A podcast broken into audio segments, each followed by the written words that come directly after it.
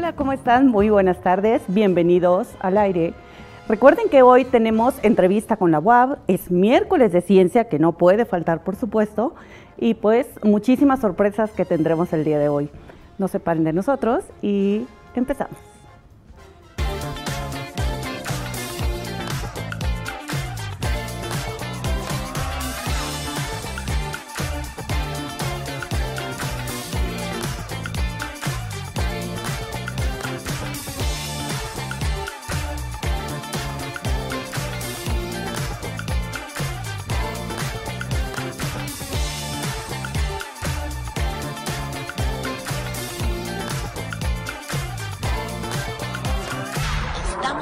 Estamosalaire.com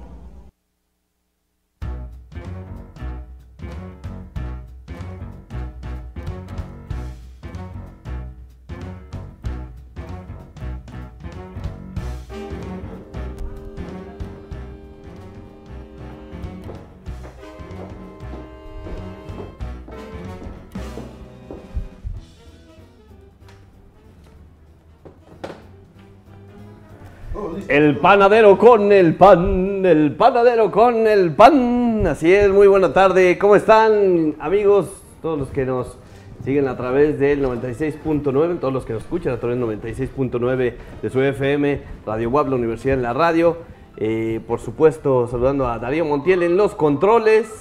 Y a todos los que nos siguen y nos ven a través de las distintas plataformas de Estamos al Aire. Ya estamos listos, ¿verdad? Ya, ya estamos. listos, ¿no? hace rato. Límpiense las migajas que tienen ahí. Es que hace rato Kairi se le ocurrió decir, vamos por un pancito, ¿no? Sí, un- Oye, ya tenía rato que no comíamos este pan.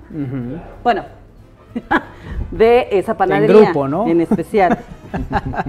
en grupo, porque tú toda la semana has documentado, Win, que has comido pan. Ay, ese güey. ¿Por qué eres así, güeycito? O sea, uno que está dieta. Dele con fe al bailazo, agarre, baila, la del brazo. Rodéele la cintura. ¿Te calmas? Es inevitable ver cuando traes esa cha- esa chamarra al piporro, echándose el taconazo. Piporro, pero no de tu película. Eh, el piporro, ¿puedes poner algo del piporro, por favor? De preferencia una canción. Sí, porque sí, que les pone las botas. Eh, ¿Qué tal si la sí? Uno nunca Fíjate que lo pensé, lo pensé porque. No, no, de hecho no lo pensó. Hoy que sacó su chamarra, dijo, me voy a poner la del piporro. ¿Y qué? Yo también pensé ponerme mi chaleco de brigadista. Pero dije, no, no, mejor me. Es que, o- imagínate, o sea, uno eh, toma su outfit desde la mañana y dices, me pondré este. No, pero es que me van a decir esto, ¿Pero qué esto y tiene? el otro. O sea, ¿cuál es el problema? Pues si a mí me dicen, oye, es que hoy vienes de niño bueno de high school. Pues sí, ¿y? ¿No? Como Alonso. Se pone la del estetoscopio Medina Chaires Ah, bueno, y, pero y no se hay- acuerda ya que viene a grabar. Sí, pero se pone hasta las cejas. ¿sí? De hecho, se puede prestar un poquito para ponérselo de bigote acá. Y sí quedaría, Ah, quedaría de lujo. Oye, es que hoy eh, hace frisito. Sí. No, Hace pero además está bien, o sea, la- las rolas del piporro son chidas. Porque con el sangoloteo. A ver, si pasa, si pasa, vuelve de Sí, mira, sí pasó. No se, no, notó no se notó el nada. win. No se nos, mira, ahí está, zapateando el win. Ay, fíjate que ya vi que Karina baila como el piporro. Ahorita viendo ese. Sí, sí, sí. Así le hace más o menos. En la boda del Huitlacoche. Sí. En la boda de sí, es cierto. Israel, ¿es cierto que se te vio comiéndote una concha? Y también hay una, este, unas rejas. También había, ¿verdad? Sí, vi que trajeron hasta panqué. Sí, también. Qué cosa. un pancito con glass. ¿Cómo te va, Israel? ¿Todo bien? Todo bien, todo bien. Aquí quedas cuidándome las migajas. Todo bien. Pero todo bien. Un, un día no me acuerdo dónde vi al Israel que le, le- traes así, y el otro así. No, te dije. Acá es pato que te dijeras. ¿De qué, era, de qué, de qué sabor era el agua? Sí, ahora sí se acercó mucho el payaso. Ay. ¿Qué pasó, Win? ¿Cómo estás? Hola, ¿qué tal? Buenas tardes, ¿cómo están? Yo aquí muy bien, listo para arrancar una emisión más de este bonito programa en miércoles. Muy bien, qué solemnidad de Win. Soy solemne y serio el día de hoy. Eso es. Muy bien. El- bueno, ya saludamos a. Bueno, Armando ya saludó. Sí. Al inicio, Kairi ya zapateó. Mira, estamos viendo en esa toma que Lira parece que tiene gorrita de fiesta con el logo del, de, de Alain. Ajá, parece que trae gorrito de fiesta.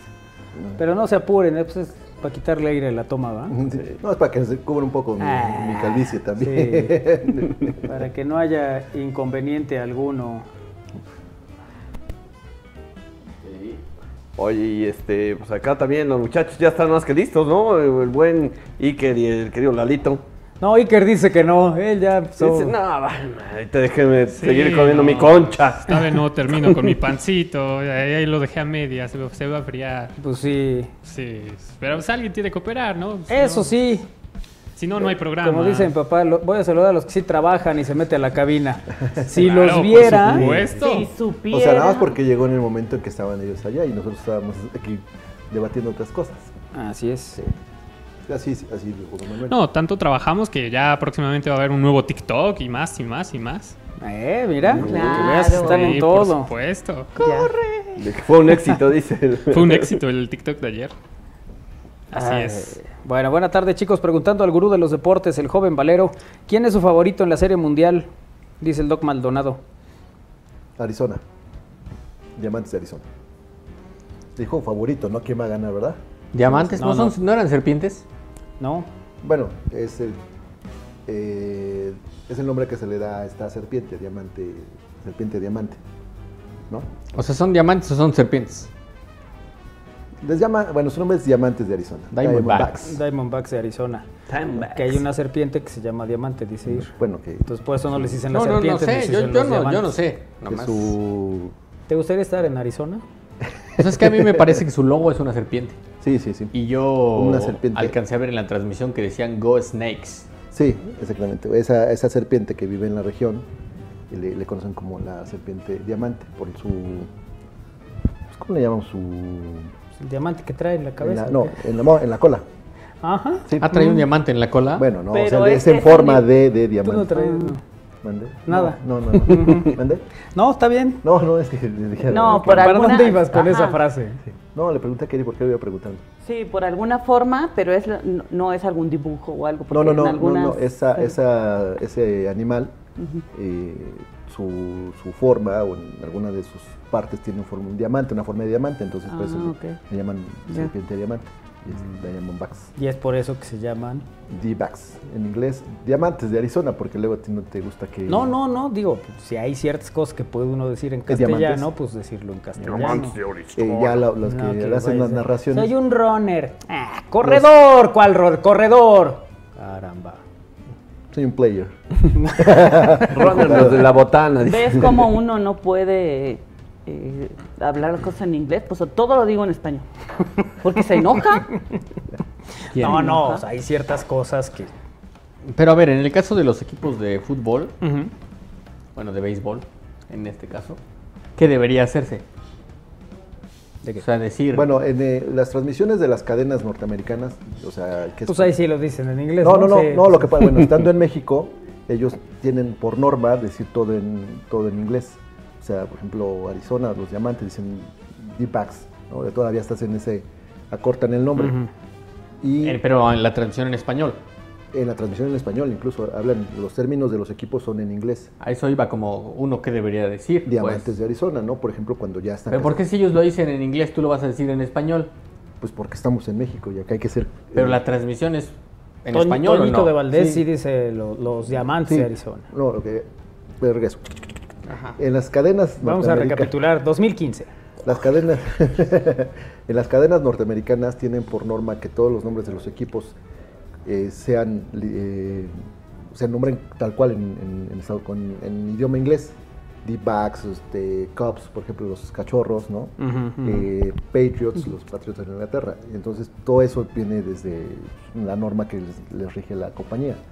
Ya las eh, cadenas mexicanas, porque Televisa o Azteca, ya hacen eh, ese, ese cambio, ¿no? Entonces ya nombran a los equipos en, en español, ¿no? Ok, ¿y nosotros cómo deberíamos decir? Como, como te te guste, pues, también, pues, Ah, bueno. También, eso es válido. Lirra, que te está dando explicaciones. Pero es así es siempre.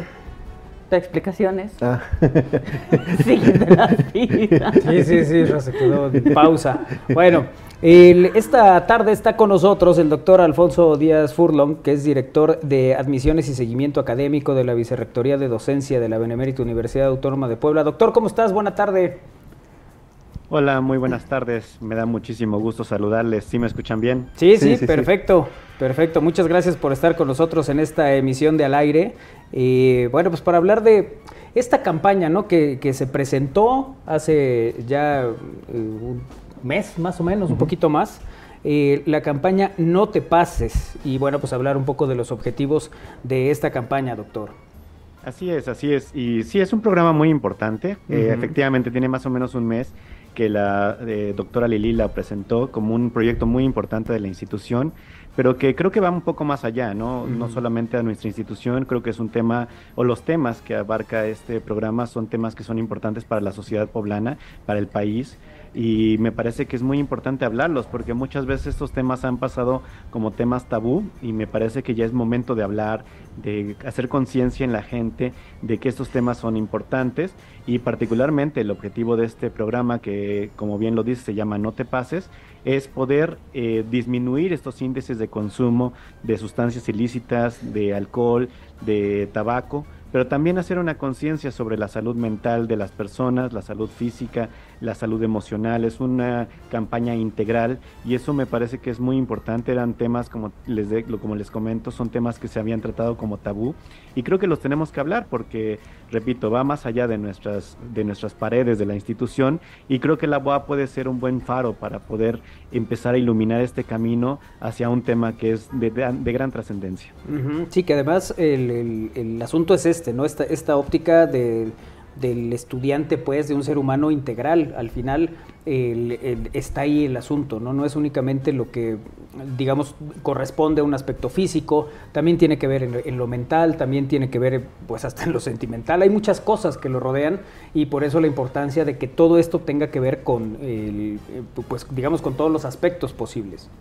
Así es, y una cosa muy importante, mira, cuando nosotros nos sentimos mal del estómago, de la gripa, pues vamos al médico, no lo, no lo dudamos. Pero cuando de repente se habla de depresión, ansiedad, estrés, es como si la gente no, no lo viera como algo importante, ¿no? Es como si la gente dijera, no, eso es algo que está mal o es algo que no deberías sentir, ¿no? Incluso la frase que se ha hecho muy famosa, ¿no? Si estás triste, pues no estés triste, ¿no? O sea, en realidad no es así. En realidad necesitamos concientizar esto porque además repercute en varias cosas. Eh, por ejemplo, la cuestión del uso de sustancias, si bien es cierto, no todas las cuestiones de salud mental, depresión, ansiedad, dirigen a un consumo de sustancias, sí puede haber algunos casos importantes. Y lo que queremos hacer con esta campaña es precisamente también poder identificar esos factores de riesgo, así como el otro tema que también es importantísimo en nuestra ciudad es, eh, bueno, en nuestro estado, es la violencia contra las mujeres, o sea, es decir, en Puebla tenemos un índice muy alto, cerca del 71% de mujeres han recibido algún tipo de violencia, ya sea física, sexual, psicológica, y es importante, es un tema que no, no podemos dejar pasar, es inaceptable esta cifra, es inaceptable la violencia que están viviendo las mujeres. También otro tema que tenemos en, el- en la campaña de No te pases es hablar del suicidio. De repente no lo tomamos como algo serio, pero han aumentado las cifras cerca de un 8% en jóvenes y esto es algo que es alarmante también y tenemos que poder identificar todos esos factores. Por eso la doctora Lili nos ha encomendado mucho esta tarea de poder, pues obviamente, identificar estos factores de riesgo, poder hacer una comunidad para poder tener redes de apoyo, poder también tener una comunidad universitaria consciente, capacitada en todos estos temas poder colaborar mucho, tanto con medios de comunicación, porque eso es algo muy importante, ustedes juegan un papel muy importante, con el gobierno hacer un trabajo interdisciplinario, interinstitucional, que sea muy, muy grande, y poder tener, eh, ¿cómo se puede decir?, una red de apoyo que realmente nos ayude a poder salir de estos conflictos. Muchas veces decimos con quién voy, a quién acudo, con quién, a quién puedo buscar. Y obviamente ahí queremos hacer una línea telefónica de apoyo, apps de apoyo que nos puedan ayudar a estudiantes de la Facultad de Psicología pero también una cosa muy importante, tenemos diferentes dependencias que estamos trabajando en este frente.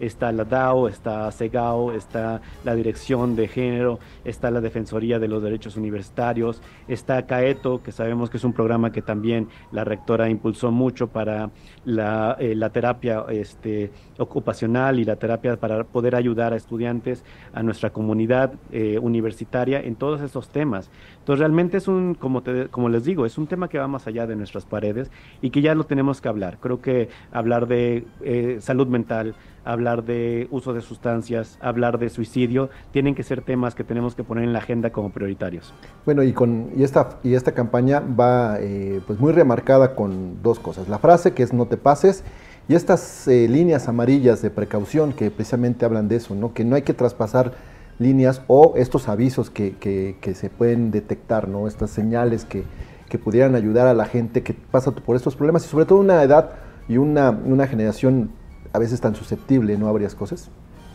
Sí, no, y además una cosa muy importante, como bien lo comentas, o sea, la imagen es muy clara y es muy contundente en ese sentido, pero también hay que decirlo, o sea, de todos los problemas y de todas las situaciones adversas, vamos a salir cuando vamos en compañía, cuando vamos con ese apoyo, ya sea de la familia, de redes de amigos, de amigas, de gente que nos pueda orientar en estos temas. Entonces, eh, e invitar mucho a la gente a que hable, a que no tenga miedo de hablar de esos temas. Quitemos el estigma de decir me siento triste. Muchas veces eso se ve como una cuestión de debilidad y en realidad no, yo creo que es una de las fortalezas más grandes que puede tener una persona el decir no me siento bien, hoy me siento triste, hoy estoy de malas, hoy no, no siento que sea mi día y decirlo, o sea, no hay ningún problema porque eso puede ir acarreando más problemas que a la larga pues afectan mucho a la salud. Sí, hoy de hecho leí una frase que dice el decir estoy bien no es algo que esté, sea, admisible al 100%, ¿no? Puedes tener un problema y querer ocultarlo con una frase como Sí, porque al final eso se vuelve una costumbre ya por reacción, ¿cómo estás? Bien. Y a lo mejor no estás bien, ¿no? y, tal vez sí sea eh, el momento de acercarte eh, a profesionales que te puedan ayudar, que eso me parece que es fundamental. El, día de la presentación, eh, la doctora Lili daba algunas cifras, ¿no? De a qué edad empiezan a beber, a qué edad empiezan a fumar los jóvenes. Y bueno, entiendo que son generaciones distintas, ¿no? Pero cuando lo empiezas a ver, digamos que en la experiencia propia, a lo mejor nosotros nuestro entorno empezaban con que, ah, mira, este es el grupito que se va a tomar a los 17, ¿no? De repente hoy las cifras son totalmente distintas, doctor.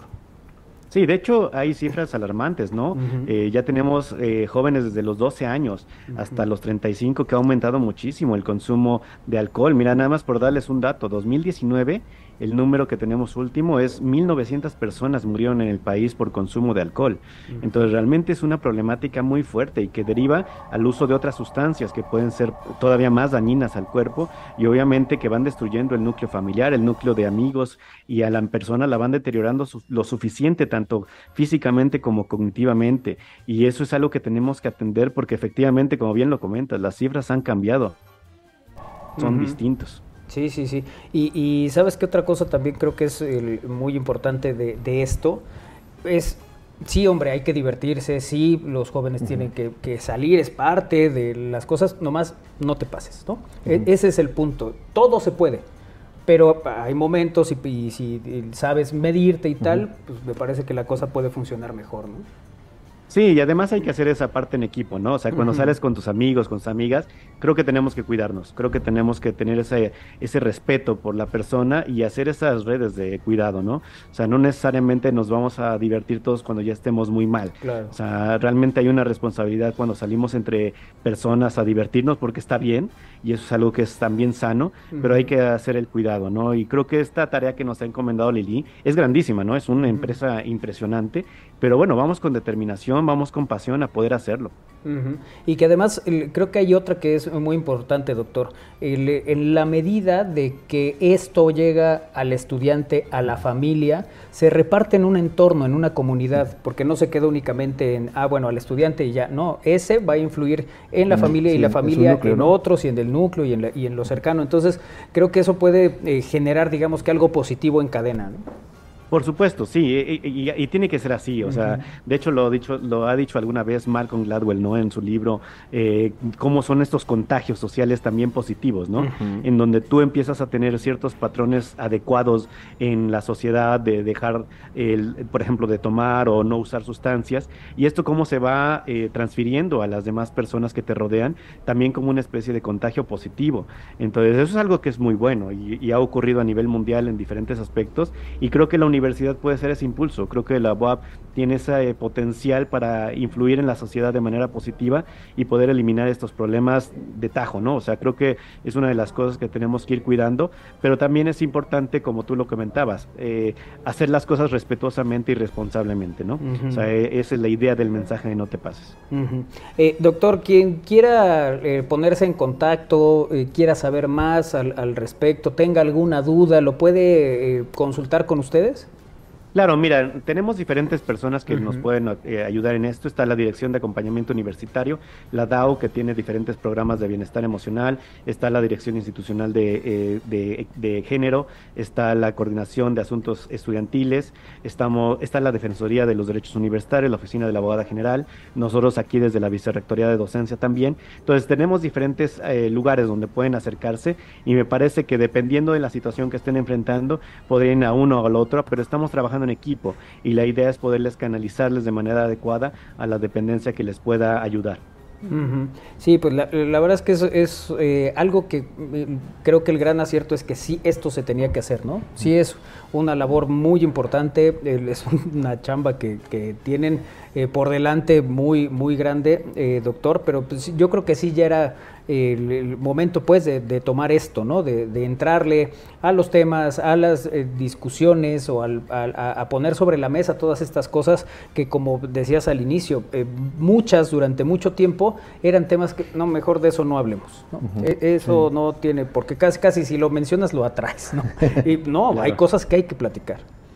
Sí, es de sensibilización. O sea, tenemos que hablar con la gente, tenemos que capacitarnos y hablarlo, en serio, no, no pasa nada. O sea, si decimos tengo gripa, es también válido decir me siento deprimido. O sea, no, no tengamos miedo de hablarlo y ser más conscientes de todos estos temas.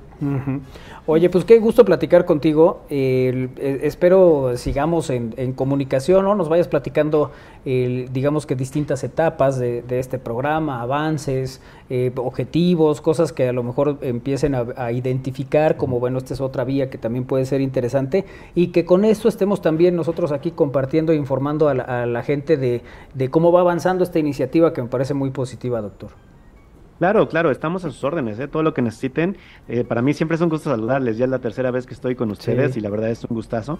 Entonces, adelante, con toda confianza. Perfecto. Doctor, te mandamos un abrazo. Muchas gracias por estar con nosotros aquí en Al Aire y nos mantenemos entonces atentos y en contacto para seguir hablando del tema. Claro, un abrazote, cuídense mucho. Muchas Gracias. gracias, muchas gracias. Y, y un abrazo gracias al doctor Alfonso Díaz Furlon, que es director de Admisiones y Seguimiento Académico de la Vicerrectoría de Docencia de la Benemérita Universidad Autónoma de Puebla, con este tema que, bueno, pues ustedes, ¿qué les digo? Es, es muy importante, ¿no? Desde que lo platicamos el- el- en la presentación que hizo la doctora Elise Dillo, la rectora, el- pues era el planteamiento, los números, los datos, estas cosas que Es te abren, te, claro. te ponen un panorama que es pues algo hay que hacer, ¿no? Y no podemos esperar a que alguien más lo haga, si lo podemos hacer eh, nosotros, evidentemente desde el entorno universitario y de ahí a donde eh, corresponda. Entonces, eh, pues sí, estaremos haciéndolo, dándole seguimiento, platicando de los temas con especialistas, que eso es lo, lo importante, y, y bueno, pues sí, que se, que se vuelva una, una cadena positiva, ¿no? En ese sentido. Bueno, vamos a hacer una pausa. Es momento Sí. de corte, hacemos una pausa, regresamos. Es al aire a través de Radio Buab, el 96.9 de FM, la universidad en la radio y en estamosalaire.com. Vamos y venimos.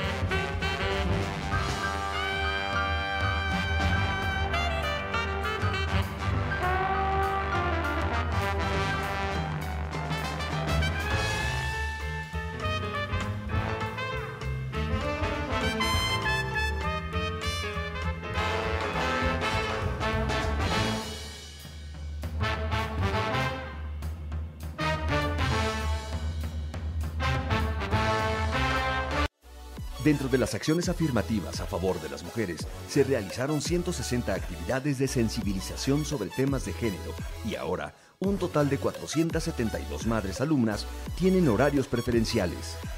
Decisión es equidad. Benemérita Universidad Autónoma de Puebla. Ya colocamos la primera piedra en Ciudad Universitaria 2, en donde el gobierno de Puebla y la UAP invertirán un total de 1.200 millones de pesos para la edificación de las nuevas instalaciones en el Ecocampus Valsequillo. Benemérita Universidad Autónoma de Puebla. Estamos listos para la temporada de mole de caderas. Ven y conoce el valor y la trascendencia de la cocina tradicional. Deleita tu paladar con su inigualable y auténtico sabor de la fusión de ingredientes milenarios. Puebla enamora con este platillo que es un tesoro gastronómico y cultural de la Mixteca poblana. Gobierno de Puebla. Gobierno presente.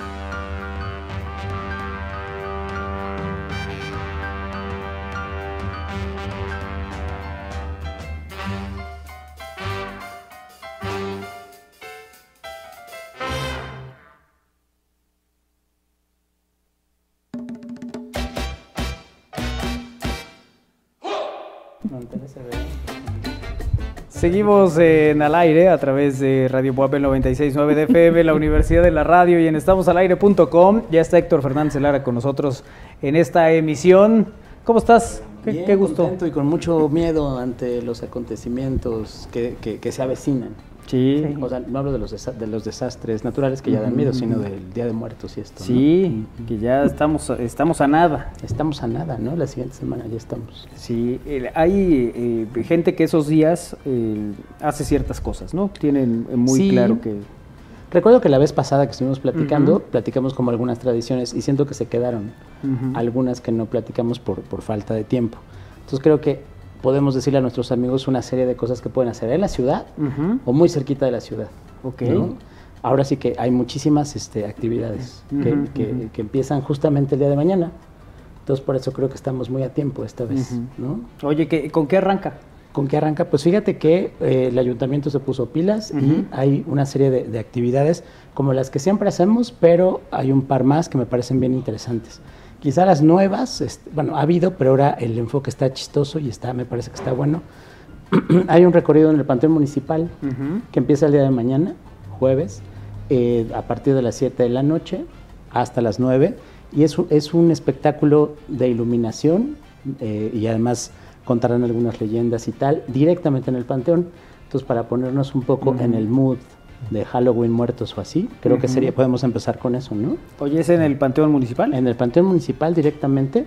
Eh, toda esta información, si los amigos quieren saber como más sobre horarios y tal, eh, se- en la página del ayuntamiento está, ¿no? Entonces, pero bueno, me parece que es una actividad diferente, que les digo, empieza el día de mañana, solamente va a estar este fin de semana y el que sigue, o sea, bueno, los días de muertos, aprovechando, y ese me parece que puede ser algo, algo padre, ¿no? O sea, luego yo hago cosas que la gente me dice es, es como raro, pero eh, si no quieren ir en la noche, eh, creo que restringieron un poco los accesos por el tema pandemia, pero ahora ya están abiertos. Entonces, este, siempre los panteones, a lo mejor no tenemos como esa tradición en otros lugares donde la gente se queda toda la noche y tal, Ujú. pero pues por ejemplo, el francés tiene... Yo unos- tengo una pregunta Sí, en, claro. en eso. Eh, esto de, de que dices que no se, no se quedan toda la noche. Pero sí hay panteones donde te permiten esta... esta... Tengo entendido que en más bien en municipios cercanos, ¿no? A, a- a Puebla, no exactamente en los de la ciudad. eh, y bueno, no sé si... Alguna sobre- junta auxiliar quizá, ¿no? Seguro, ¿no? Eh, donde está esta tradición que sabemos, por ejemplo, muy arraigada, por ejemplo, en Michoacán, donde sí pasan toda la noche, incluso ahí mismo, las ofrendas que hace digo, 15 días platicábamos, que se ponen en casa, muchas veces las ponen directamente sobre la tumba y esta como compartir eh, los alimentos lo hacen en, la, en, la- en el mismísimo panteón, ¿no? Toda la noche y tal, ¿no? Entonces, es, por eso a lo mejor eh, lugares como Michoacán, como Oaxaca, son tan visitados en estas épocas, ¿no? Nosotros somos como más mesurados y a lo mejor nada más los visitamos y la cena o la ofrenda la ponemos en casa, ¿no? Sin embargo, esto es como un acercamiento de ir al panteón, de verdad es como, como una, una experiencia distinta, ¿no? Entonces está como esta apertura. Sé que oficialmente solamente está el municipal, aunque ya si les interesa, por ejemplo, la escultura funeraria y tal, el francés tiene cosas maravillosas, ¿no? O sea, a nivel como de, de este tipo de, de cuestiones. Y si sé que también eh, Manuel le interesa las, las leyendas, hay una Sí, en sí. el francés. ¿no? Seguramente, no sé si, si recuerdan o últimamente han ido, eh, hay una escultura de una niña que además es- está en un mármol súper bien eh, terminado y tal, y pues dicen que por las noches la niña desaparece de su lugar y anda jugueteando por el panteón. Supongo que en estas épocas jugará más, ¿no? Sí, sí, sí. Pues vamos a ver, ¿no? Sí. Kairi, ¿te animas? Este, pues fíjate que alguna vez fuimos y pues sí, sí, te impacta. Sí jugaste con la niña. Pero ¿Sabes qué pasa? Que cuando vas, llegas al panteón y una vez hicimos ahí un, grabamos ahí un, un videoblog y eh, quien nos daba el recorrido nos decía, mira, aquí van a sentir esto y todos. ¿En el municipal o en el En el municipal, Ah, en el ok, municipal. sí. Y luego era, a ver, el, de aquel lado es donde se ve, sí, bueno, aquí ya apareció un fantasma. Eso vemos, eso Eh, escuchamos. Pero eso, ¿no? O sea, te decía, pues, te ves acá y vas a sentir como frío y tú ya entras así como, Pero, sí eh, voy a sentirlo. O sea, incluso eh, caes en su juego, porque te dicen, métete aquí y ahí vas. Exacto. o sea, ¿por qué te metes, no? Claro, claro. Y te van explicando cosas, ¿no? Sí, bueno, y además la sugestión y la época y tal, ¿no? El viento de muertos que platicábamos que se siente peor que nunca en estas épocas, ¿no? La tía Kairi. La tía Kairi. Claro. Entonces, sí. Todos y- santos. Pero no sé, a lo mejor, el, eh, bueno, el municipal pertenece al municipio Claro, tal cual. sí, Eh, el francés e- era un panteón para personas con un mayor poder adquisitivo, entonces como que tiene más monumentos. Tiene como dos zonas, como una nueva y como una eh, tradicional. Entonces la tradicional sí da como más miedito, ¿no? Porque están este típico, este, estos monumentos que son más como de esa época, con estos goticones, eh, que tienen a lo mejor eh, la parte donde se ponían los muertos debajo, el osario, o sea, ese, ese osario lo abren, por ejemplo, el 5 de mayo, donde están muchos de los que lucharon eh, en la batalla de Puebla, y pues es impactante, ¿no? Porque sí es, o sea, ves una serie de huesos y, y- y cráneos y tal, ¿no? Entonces, eh, pues si te gusta eso, vale la pena, ¿no? Y te empiezas a poner un poco en el mood. Si eres como más mes- mesurado, pues puedes ir a la visita que hacen eh, con guías a partir de las 6 de la tarde y el municipal lo tiene estos días, ¿no? Ok. Digamos que ese inicia mañana. Inicia mañana, entonces eh, lo, lo pueden consultar los horarios y como les digo, me parece que es de 6 a 9. eh, además también generalmente los panteones los cierran a las 6 de la tarde, entonces es justo cuando acaba como la actividad típica y podemos como tener otra experiencia directamente ahí en estos días, ¿no? Que, es que son de, de- de muertos, ¿no? Y, y que siempre al final es bueno tener un acercamiento, o sea, más allá de lo tenebroso, tétrico que pueda ser, digo, al final es un tema de el culto a los muertos que le damos y cómo mantener viva la tradición a través de distintos ejercicios como este, ¿no? Como ir a visitar. Y somos bastante medidos, o sea, hay otras comunidades, por ejemplo, en la península de Yucatán, no sé si conocen esa tradición, donde en estas fechas eh, los sacan a los muertos y los limpian, ¿no? O sea, como ¿Ah, que sí? sí les dan como su shineada anual, entonces lavan los huesos, en algunas ocasiones les cambian la ropa y los saludan, conviven con ellos y los regresan, ¿no? Y nos vemos el año que viene. hay, hay un, hay un lugar que se llama Es el Chaicán, Ah, en, el, en el camino a, a Mérida. y venden unas tortas de cochinita increíbles. entonces Ok. uno hace parada ahí. Wilson, pero a pantalla con los nombres, estás. Es un, un lugar en Yucatán y tú. No, pero en serio, y en Sí, este sí. lugar, justamente toda esta época sacan y ves ahí los, los huesitos pues, de, Ujú. de todos los muertos. Y- Algunos en huesos y todavía otros en momificados, ¿no? Todavía con, con cierto... No, por eso los limpian. Ajá. O sea, no sé si hay un periodo en el que a partir de qué momento ya los pueden sacar o algo así. Oye, pero, Pero eh, sí ahí. está... Pues sí. Digo, no, no sé si ante las autoridades pueden hacer esto, Sí, pero... es uso y costumbre. Con- ah, Entonces, mira. además, bueno, si tu familia lo hace, o sea, como que no tenemos como esa idea, ¿no? A lo mejor de niños si te dicen, nunca lo has hecho y te llevan, mira, ahí está tu abuelito, mucho gusto, pues sí te impactas, pero si es una tradición que la ves día, año con año, pues lo normalizas totalmente, ¿no? Y así hasta te dan ganas de decir, ay, ya, güey, ¿cómo te fue en tu año, no? Está así. por allá, ¿no? ¿Cómo está todo? Sí, es como lo habíamos platicado. Exacto. Que bueno, eh, eso también sucede en, en Puebla, en, en muchos municipios, en, en Izúcar pasa que en estas épocas van al panteón a limpiar, a limpiar la tumba, ¿no? Como acomodar. Eso sí y- lo he hecho alguna vez con alguna tumba de mi abuelo, mi tío, no sé, él cuenta que era una tumba. Pero sí de cada año van y limpian y ponen nuevas flores y todas estas cosas, que es lo que normalmente conocemos, ¿no? Que se, que se hace. Exactamente. Pero estas costumbres no las... Eso no lo había escuchado. Sí, la de Mérida, ¿no? En especial no.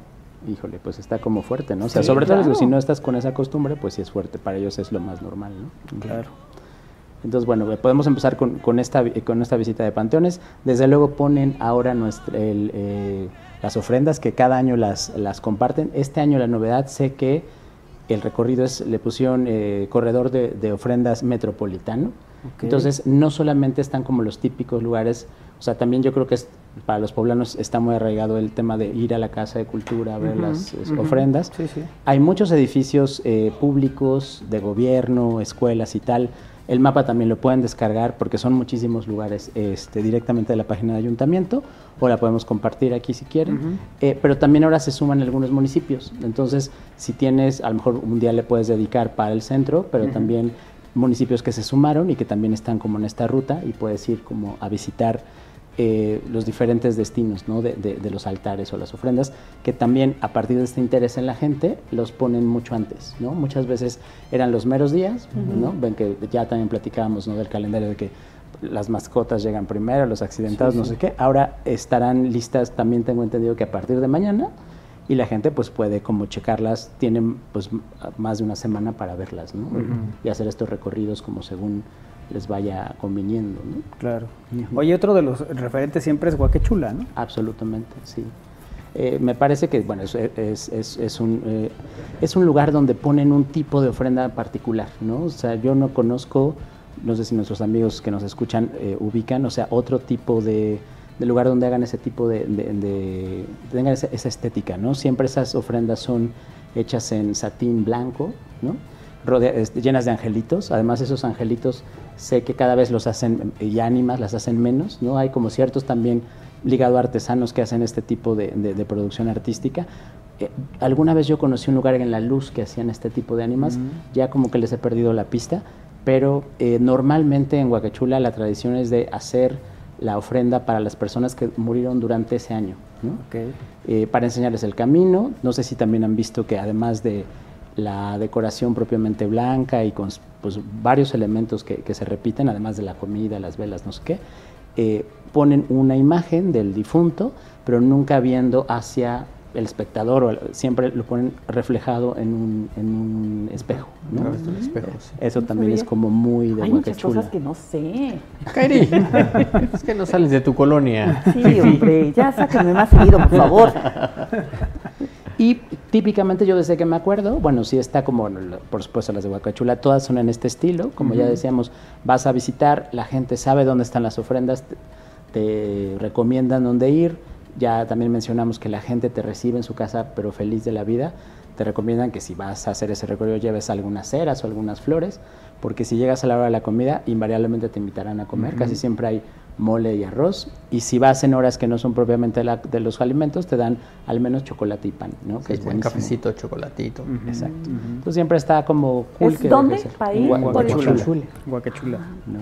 Y pues bueno, eso eh, y esa es como una tradición. Si los amigos no quieren hasta Huacachula, generalmente siempre en este eh, corredor de ofrendas siempre ponen un estilo Huacachula, ¿no? En Casa de Cultura yo siempre recuerdo que alguien toma eso y ya dices, ah, bueno, o sea, la, la blanca seguramente está inspirada en Huacachula, ¿no? Y me parece que ahora un pueblito que también está como repuntando mucho en esta tradición y hacen exactamente lo mismo, pero en otro estilo, a lo mejor son altares más tradicionales, es Tochimilco, Mm. que también está muy cerca de Puebla Sí. y es justamente lo mismo. A lo mejor cambia el estilo en, en cómo hacen los altares, ahí estamos viendo un altar típicamente de, de Huacachula en pantalla, pero eh, en Tochimilco son distintos, pero es lo mismo. Si tú vas, te dejan pasar, te invitan a comer, etcétera, ¿no? Entonces es también como, como lindo. Ok, sí, que Tochimilco está muy cerca de Atlisco, pues. ¿no? Sí. Eh, Pues ya, si, si tienes el tiempo, pues puedes hacer los dos en una de esas. ¿no? Sí, sí, sí. Y también, bueno, siempre, eh, eso sí, no, no sé exactamente cuándo ponen las de Huacachula, pero el- el- los meros días de muertos es mu- hay muchísima gente. O sea, Sí, es, sí. es, a lo mejor eh, puedes pasar todo el día estando ahí, ¿no? Sí, sí, así Ujú. es. Sí. Eh, que, eh, bueno, pues estos son eh, sitios que se vuelven tradicionales y que eh, para la gente son referentes cada que es la, la época. El ir allá, pero es cierto, o sea, de repente es, ay, vamos a las ofrendas y de ahí nos vamos. No, quién sabe, ¿eh? Si vas a ir a las ofrendas, luego hay mucha gente, te Claro. tardas, eh, no, no es así como de 15 Paciencia, minutos y me voy. Sí, sí. tienes que destinarle mucho tiempo. Igual, no sé si han tenido oportunidad de ir a Michoacán en estas épocas. Es como que algo que tienes que hacer en tu vida, pero también pasa eso, ¿no? De que es una cantidad de gente impresionante, ¿no? Y pues tienes que ir pensando que también mucha gente quiere ir. Entonces, seguramente habrá que esperar, hacer filas, etcétera. Vamos, Kairi, a ese sí.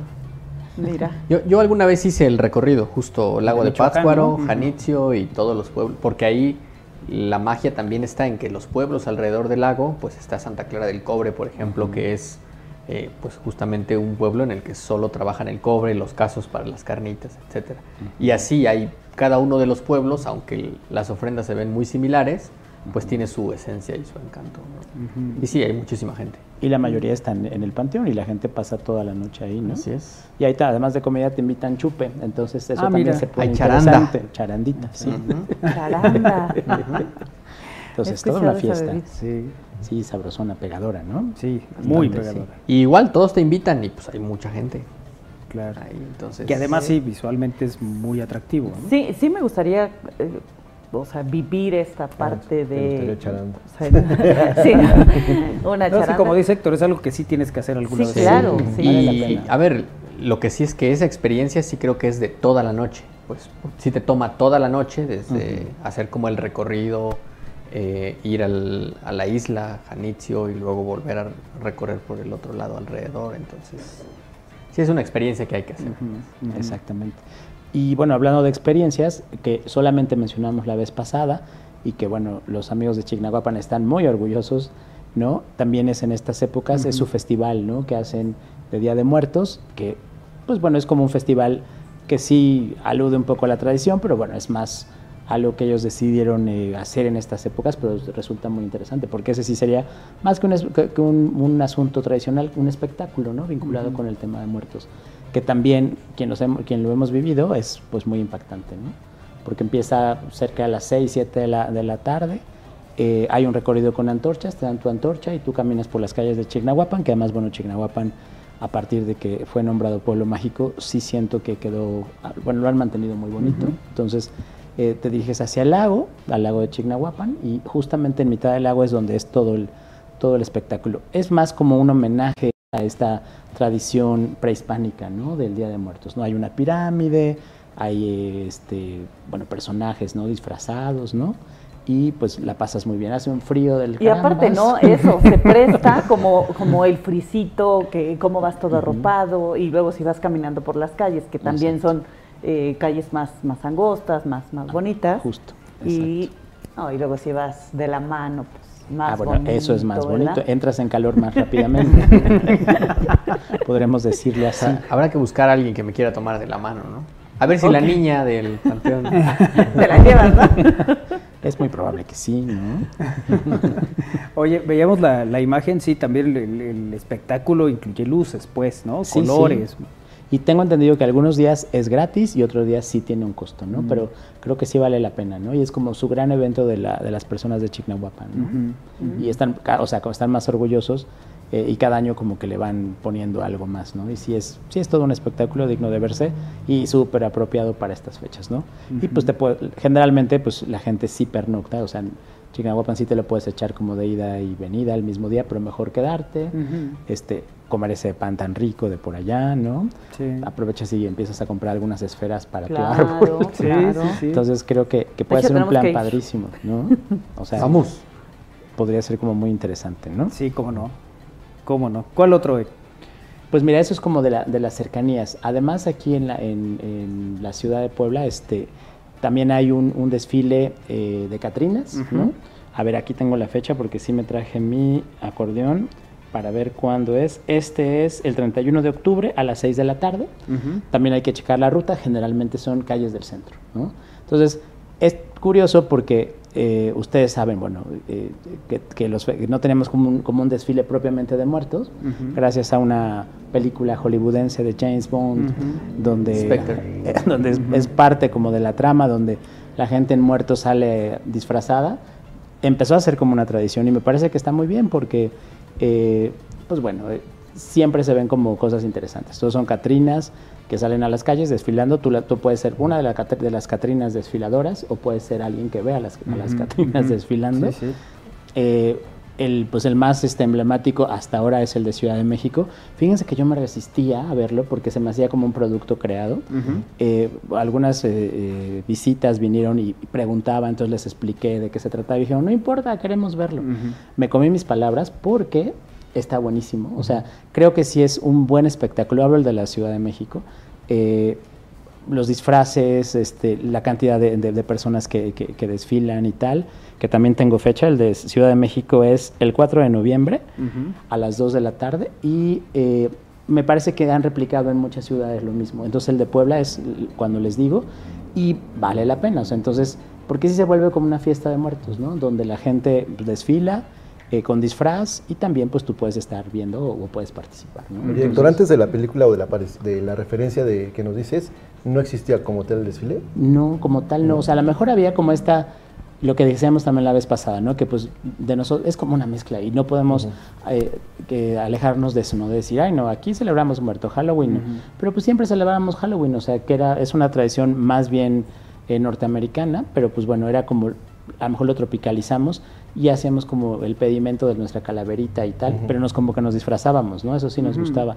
Entonces creo que se ha vuelto como un sincretismo ahí mezclado y es como empezar, ¿no? Los, eh, a celebrar el- la llegada de los muertos días antes, ¿no? Y tiene que, tiene que ver con eso, pero que- que normalmente no, o sea... Sí, eh, creo, creo que antes algunos se disfrazaban de Catrinas o así, pero muy pocas personas. Eh, y bueno, a partir justamente de la película ya hay mucha más gente. De hecho, vi que en Ciudad de México no fue el oficial, pero el fin de semana anterior ya hubo un grupo grande Sí. de personas que empezó a caminar Ah, claro. por reforma. Porque ahora lo Eh, dividen, los alebrijes, las catrinas, los muertos. sí. Entonces, bueno, este, tenemos como mucha, mucha tela de donde cortar. Y lo interesante es ajá, que son fiestas en torno a esta celebración de Día de Muertos y son súper vistosas, ¿no? Y, y- y de verdad son bien interesantes. Hay gente que en la calle está, si no vas disfrazado, te pintan, te ponen cosas, no sé. Eh, y bueno, he visto, sobre todo en, en Ciudad de México, muchísimos extranjeros y la gran mayoría de extranjeros están vestidos de catrinos sí, ¿no? sí, y fascinados. ¿no? O Sí, sea, sí, sí. Tanto que la Fórmula 1 también tiene como referencia siempre las festividades, ¿no? ¿no? Si no es un desfile como tal, pues sí toman mucho en cuenta que es próximo al, al Día de Muertos. Exacto. ¿no? Nada más hay que tener cuidado, mi querido Isra, porque eh, hay gente que ya vimos que en lugar de parecer Catrina, parece oso panda. Pero pues, eso ya es otra cosa. No, Sí, la de ¿no? la carabina de Ambrosio. El de la carabina. de- No, Sí, sí. también hacía Alex Intec, ¿no? El, el osito panda. Oye, del desfile de Tecamachalco y Atlixco ya se hacía desde hace muchos años, dice, Ah, antes de la película. Ah, buenísimo. ¿Y, y, y desfilaban Catrinas y tal? Pues eso nos, nos comparte aquí. Buenísimo, es buenísimo saberlo. ¿no? Este, el- que, que además, el- eso nos dice Iván, Y además es, eh, en términos de lo, de lo atractivo para mucha gente, buen momento, ¿no? Para que vengan, para que visiten y bueno, pues esto evidentemente le viene bien al lugar. Totalmente, ¿no? Sí, me- me parece que así es. Y pues pueden hacer muchas cosas, o sea, además de ver los altares, participar en el desfile, comer rico, ¿no? Que vemos que hay, que hay comida vinculada. La vez pasada que hablamos de comida se nos pasó el mole de caderas, justamente. Claro. ¿No? Eh, que también eh, a partir de hace unos años ya lo asocian mucho con estas celebraciones de muertos. Entonces, Ujú. que a lo mejor tenía que ver con otras cuestiones, pero pues también coinciden con las fechas y ya es como de, ajá, desfilas, ves las, los altares, al- este, visitas sí, a est- estas poblaciones y te echas tu mole de caderas, ¿no? Ujú, ujú. Sí, sí. O tu guasmole. Así es que el, recién, digamos, se dio por inaugurada la temporada, ¿no? De, Ajá, del recién- mole de caderas. Recién acaba de empezar, ¿no? Que es otro de, también de los, pues son como de los momentos de, de así como el chile en nogada, pues luego el mole de caderas, ¿no? Son así los... Sí, totalmente. Y que les hemos platicado aquí también que tiene que ver con estas celebraciones como de recoger la cosecha, ¿no? O sea, tenemos nuestras eh, celebraciones de inicio de cosecha que se- generalmente se vinculan con la Semana Santa, ¿no?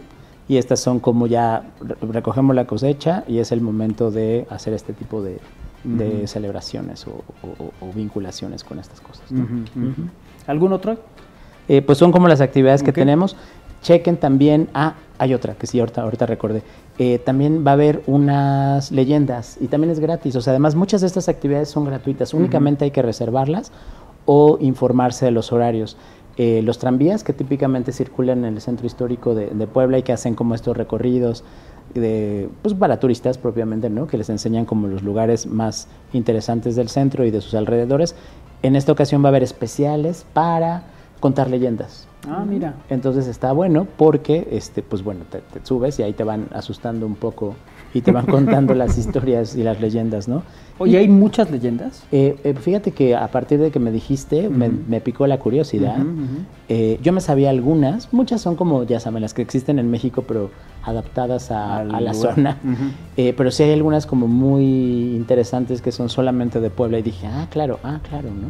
Mm. También, a- además del tranvía, a- en los grupos hay una serie de, de- de actores que también andan por el centro, siempre están en, en- la plancha del Zócalo, ¿no? Ofreciendo sus servicios y ofrecen recorridos, ¿no? De leyenda. En esta temporada también, típicamente, están vinculados con temas como de sustos, ¿no? O sea, entonces eh, te llevan, ¿no? En este callejón se aparecía no sé qué, en esta no sé cuánto.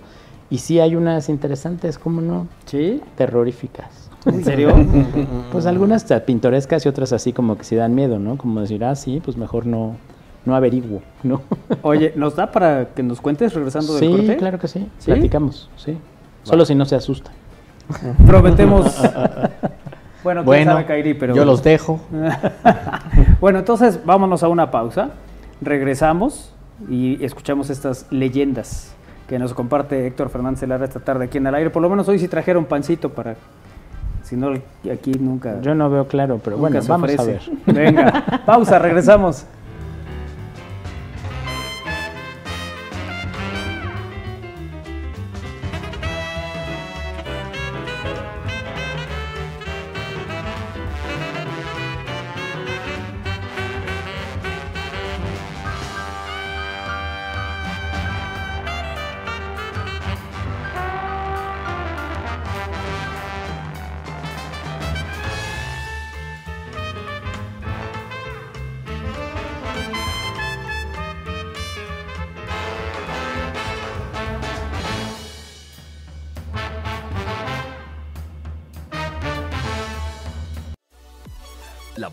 Apoya a estudiantes de pueblos originarios en vulnerabilidad socioeconómica.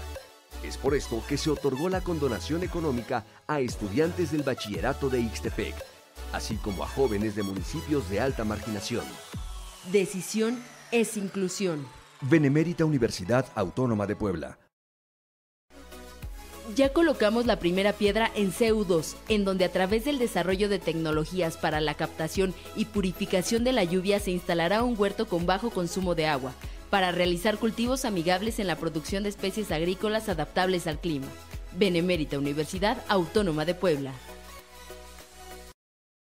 Estamos listos para la temporada de mole de caderas. Ven y conoce el valor y la trascendencia de la cocina tradicional. Deleita tu paladar con su inigualable y auténtico sabor de la fusión de ingredientes milenarios. Puebla enamora con este platillo que es un tesoro gastronómico y cultural de la Mixteca poblana. Gobierno de Puebla. Gobierno presente.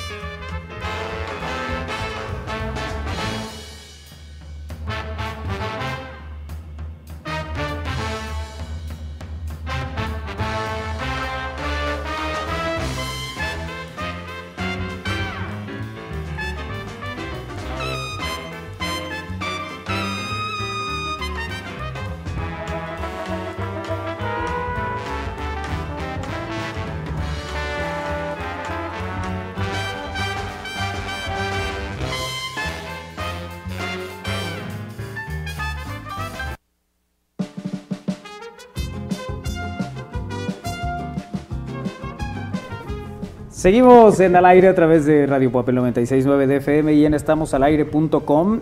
En este segmento vamos a, a platicar eh, de las leyendas. Estas leyendas de Puebla, Héctor Fernández Lara, que está con nosotros esta tarde aquí en al aire, estas leyendas de Puebla que eh, te llevan por la línea del miedo tal vez, del terror. En esta ocasión podría ser, el leitmotiv podría ser el terror. Ok. ¿no? Y qué bueno que ya pusieron aquí pan para que si nos da mucho, nos echamos un Ah, pan y, el, ter- el terror baja, ¿no? No le puedo creer, estoy muy, ya me siento muy parte del equipo al Ya. que me hayan oferta, ofrecido un pan, ¿no? Hombre, Sí. Buenísimo. muy ya bien. eres parte, desde hace tiempo eres parte de este equipo. No te falta tu soda. Preferí un chocolatito. un chocolatito, sí, sí, sí. No, porque a mí en mi casa decían que si comías pan con soda te daban lombrices en la panza, ¿no? No sé si sea cierto, pero eso te decían. O te empachabas, decían, sí. ¿no? Exactamente. Sí, ¿no? sí. Pero bueno, en fin, entonces, ¿cuál es el- la leyenda de Puebla relacionada con el terror con la que comenzamos? Pues a lo mejor una leve, ¿no? Que además está bonita. Este, no sé si ustedes ubican esta fuente que se llama la Fuente de los Muñecos, que Sí. está justamente enclavada en el Cerro de Loreto, eh, muy cerca de lo que era la casa de Maximino Ávila Camacho, este, que ahora entiendo que está manejado por unas monjas, eh, pu- está en la esquina ¿no? de, de- de esa casa ¿no? que, que- que ocupó, ocuparon los gobernadores anteriormente. ¿no? Entonces, es una fuente que eh, justamente está al... eh, pues sí, si subimos por el cerro, eh, ¿qué calle será? Es la 18, La sur- 18, norte. Exacto. 18 y norte. justamente a, a partir de esa, de esa fuente comienza como la bajadita para entrar a, a Shonakan, ¿no? Entonces, bueno, en la fuente se ve una fuente inocente con dos, dos niños, ¿no? Le decimos los muñecos, pero en realidad son dos niños, una niña y un niño, eh, que además retocan y repintan. Y dependiendo cómo lo repintan y retoca, puede ser más o menos tenebrosos, porque a veces sí quedan un poco ahí como gachos. Eh, entonces la leyenda es eso, ¿no? De que gente que vive por ahí dicen que a ciertas horas de la noche se escuchan eh, como este voces de niños, llantos y tal, como que niños jugando, ¿no? Ok. Entonces que más de una persona se ha asomado a, a ver eh, la fuente y pues no hay nadie, ¿no? No, lo- los muñecos han desaparecido, entonces se van a jugar quién sabe dónde, ¿no?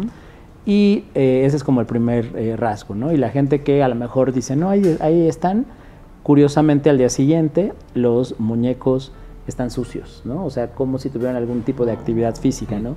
Rodillas raspadas, este, calcetines eh, bajados o sucios, sus zapatos también raspados. Como cuando el niño sale a jugar al parque. Exactamente. Entonces, eh, particularmente esos, esos niños de la Fuente de los Muñecos se paran a, a echar relajo, ¿no? Entonces, pues bueno, es un poco terrorífico porque pues uno sería no verlos ahí y otro encontrártelos, ¿no?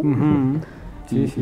y- y- y bueno, entonces esa es como de las, de las leyendas más antiguas que, que- que existen por ahí, ¿no? Y, ¿Es esa fuente que, es- que está como en medio de la calle? Que el, que Sí. el- Exacto. Y que tiene como un techito. ¿no? Sí, sí, sí, ajá, de forma circular. Como un kiosco, sí. Que seguramente servía como un depósito de agua para los vecinos. Y bueno, están esto- estos niños, pero los niños pues cobran vida, ¿no? Sí. Aparentemente. Que dice la leyenda que eran hijos de los caballerangos de Maximino Viracamacho. Ah, mira. Dos hijos, una niña y un niño, de 6 y 7 años respectivamente, y que una tormenta azotó a la zona ya, eh, bueno, a la zona de la ciudad de Puebla, y esos niños cuando se dirigían hacia su casa nunca llegaron. ¿Qué pasó, Armando? ¿Qué pasó? Escucharon. ¿Sentiste alguna presencia extraña? Entonces, bueno, bueno, y eso como que es, les digo, son como lugares comunes que a lo mejor recuerdan como historias. Hablando de eso, eh, personalmente hay un, hay un cineasta mexicano que recrea mucho estas, estas, estas historias. Él se llama Carlos Enrique Tabuada, que a mí me parece como el gran genio de eh, el cine del terror mexicano. Y tiene algo como muy similar. No sé si, lo- si vieron esa película que se llama eh, El libro de piedra, que es justamente un niño que es una escultura y que, bueno, cobra vida, ¿no? Y de noche hace de las suyas, nada más que este es bastante más malévolo que los muñecos de la fuente de los muñecos, ¿no? ok. Entonces se puede como repetir, ¿no? Este- esta, esta historia. Entonces a lo mejor esa está, nos da un poquito de miedo. Ok, Pero la fuente de los muñecos, que es. el- ahorita la describía Win, ¿no? De un poco el, el- el cómo es. A ver si ahorita tiene una imagen, Lalito, eh, para el compartir y para la, la gente que en todo caso no, no la ubique o no, no la conozca, este, le pueda verla, ¿no? Bueno, ajá, y lo padre es que existe, entonces la gente puede subir y checarla y pues ver si les da miedo. o Vamos no, al rato ¿no? en la noche. ¿Por qué no? Nos y de ahí vemos- nos seguimos a los taquitos de tripa de la rosa. 10 10 para las 12, ¿no? Que es cu- cuando pasan las cosas, ¿no? Sí, sí, sí. Esa, esa puede ser ¿10 un- para las 12 o que dicen que también que a las 3 de la 3 mañana. de la mañana, ¿no? A la hora del diablo. Oye, qué bello. Esa es, mira. Ah, ese, ese- ese es como un kiosquito, sí. sí. Exacto. Y bueno, siempre están como con diferente look los niños, porque depende, porque si los remozan, incluso hay gente que dice que, la- que las esculturas originales ya no son y que son unas réplicas, ¿no? Como O sea, se bajaron a jugar un día y ya no Ya volvieron. no volvieron, entonces tuvieron llegaron que hacer unas réplicas. sus, sus sustitutos, ¿no? En sí mismos, ¿no? Sí son un poco tenebrosos, ¿no? Sí, Sí, sí son. sí, sí.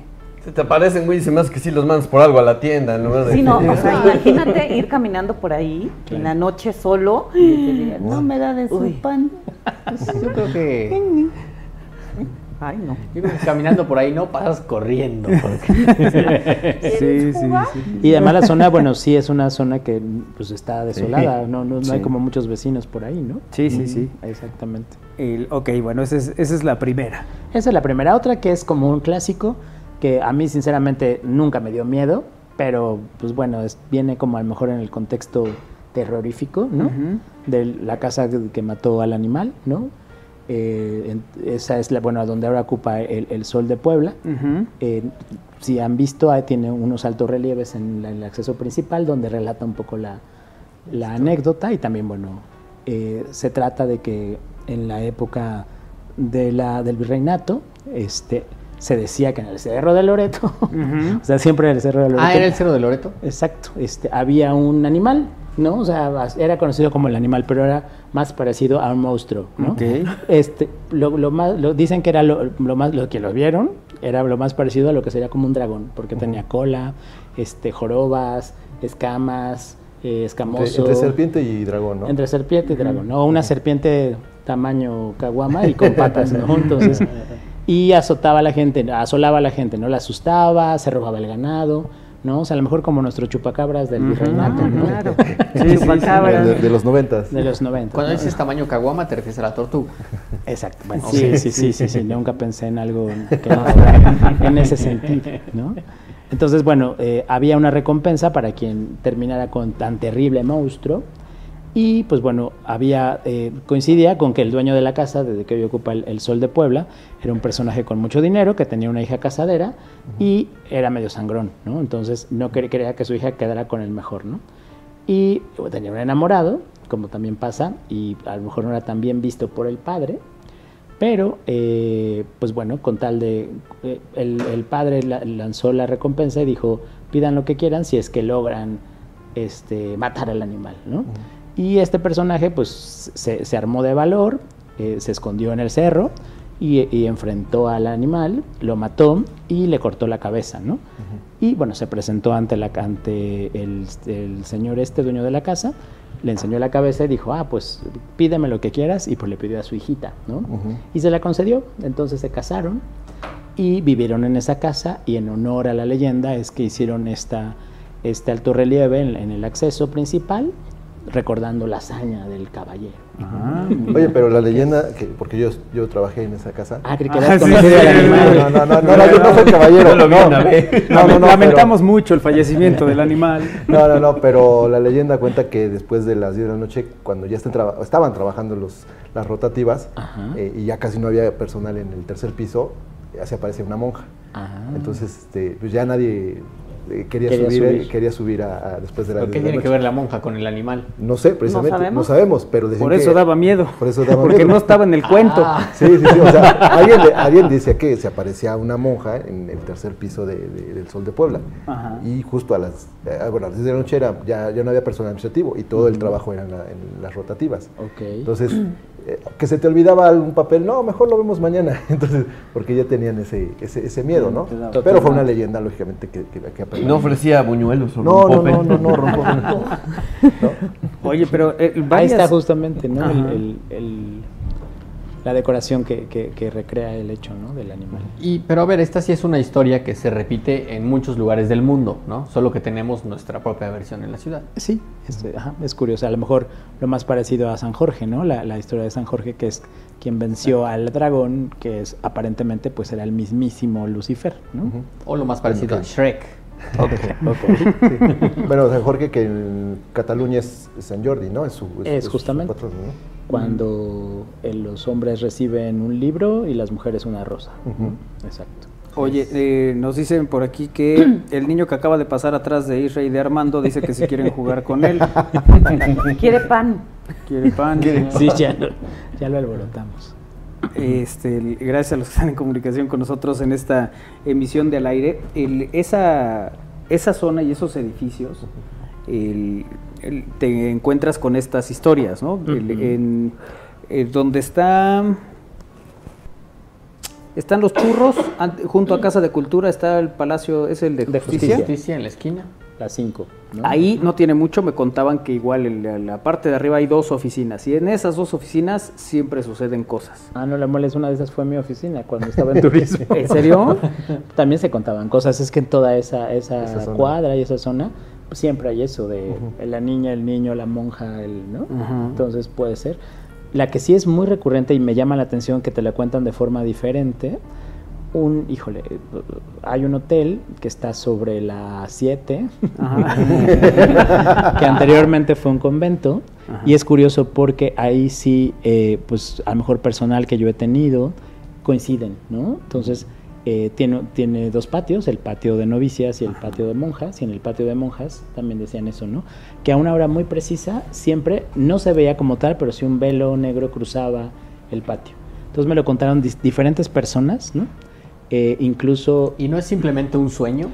Es que, pero lo, lo curioso es eso, de que gente que ni se conoce te cuenta un poco lo mismo o a lo mejor lo repiten, ¿no? Pero las coincidencias, ¿no? Y incluso decían que de, de tal habitación a tal habitación Exacto, era un área en específico. El, área específica. Eh, y coincidieron mucho. y cosas que a mí sí me pasan, o sea, yo no he visto a la monja por fortuna, ni tampoco la del juego esta que Ujú, ya se volvió famosa, eh, pero el hecho era de que, eh, bueno, saben que tengo un hotel Sí, sí. y recibí muchas veces a personas eh, de madrugada que venían de ese hotel diciendo que habían tenido una experiencia rara, Paranormal. Rara. O sea, las Ajá. experiencias que a me relataron directamente era de que eh, la tele se encendía sola, ¿no? Y que la querían apagar y la desconectaban y se segui- y seguía encendida. O que les abrían la llave de la, de la regadera o de la Ujú. tina y pues la cerraban y se las volvían a abrir. O sea, ese tipo de cosas. Más lo que les digo del patio, que decían que era así, que era como un velo que cruzaba a ciertas horas cierta área del patio y ya no. Yo les decía a las personas, oye, pero pues, ¿qué sientes? Me dice, pues te acostumbras, porque es casi todos los días. ¿no? Y, ah, ok. no. Ya es de Ok. la familia. Es- ya es de la familia, ¿no? Y pues bueno, seguramente sí, ¿no? O sea, también donde he escuchado historias muy similares, incluso gente que ha venido a hacer como programas y dicen que la vibra sí está rudísima, es en Santa Rosa, ¿no? Que ahí sí está gente que sabe de eso y que mide, tiene sus aparatos que miden estas vibraciones y no sé qué, que donde más se registra, donde más se ha registrado es en el convento de Santa Rosa, ¿no? Que bueno, ah, lo intentaron hace poco reabrir como museo de artesanías, no sé si sigue abierto, pero sí particularmente es uno de los conventos que, pues sí, o sea, se siente una vibra diferente o rara, ¿no? Oye, en San Pedro, Museo de Arte Ah, también. también, absolutamente. También, ese alguna vez hicimos programa ahí, también con es- digamos que con esta ¿Es el de la línea cancha de San íbamos, Pedro? así es, Sí. Íbamos a, a eso, a que nos contaran, porque igual se veía una, un niño, ¿no? Una niña, ya no recuerdo qué era. Era una niña que, bueno, la, la- Jugaba con co- una pelota. Y no, que cayó a una, la pileta, a una pileta. No, sí, pues, pero lo que veían era una niña Ah, que por jugaba eso. con una pelota. Por Pero eso te va a contar, te si nos contar vamos a poner así, ¿sabes qué? Dame un pan. Ok, ahí, la pelota. Exacto, sí, sí, sí. Bueno, además que fue hospital, ¿no? Sí, Entonces, eh, y que el pasillo que, eh, que da hacia la 4 Oriente era la zona donde sacaban a las personas ya, ya fallecidas, ¿no? Correcto. Y bueno, también en la batalla del 5 de mayo, muchos de los heridos que perdían la vida ya los sacaban por ahí. Entonces llegaba una carreta, según la historia. Ajá, La eso, eso es lo que nos contaba el- personal de ahí, que decía que por la por esa calle precisamente eh, se abrían las puertas y que pues, ahí aventaban a los muertos, pues. ok. Y que algunos pues no estaban muertos. Y después morían ahí, ¿no? Por las condiciones y por lo que sucedía. Entonces, Terminaban de morirse. Ajá, sí, sí, que era así como parte de la, de la historia de ese lugar, que eh, digamos que tiene la, la- la peculiaridad, como varios de ahí del, del centro, pues son las casas de la época, ¿no? Muy, Sí, totalmente, Muy ¿no? grandes, altos, amplios. Mucho eco también Claro, y sí. pues, sí. Sí, sí, de acuerdo. Uy, no. Eh, hay otra leyenda que también es- existe el callejón, ¿no? Y esa también pueden echarse un vistazo. Incluso está la cruz que erigieron para evitar ahí los- las malas vibras.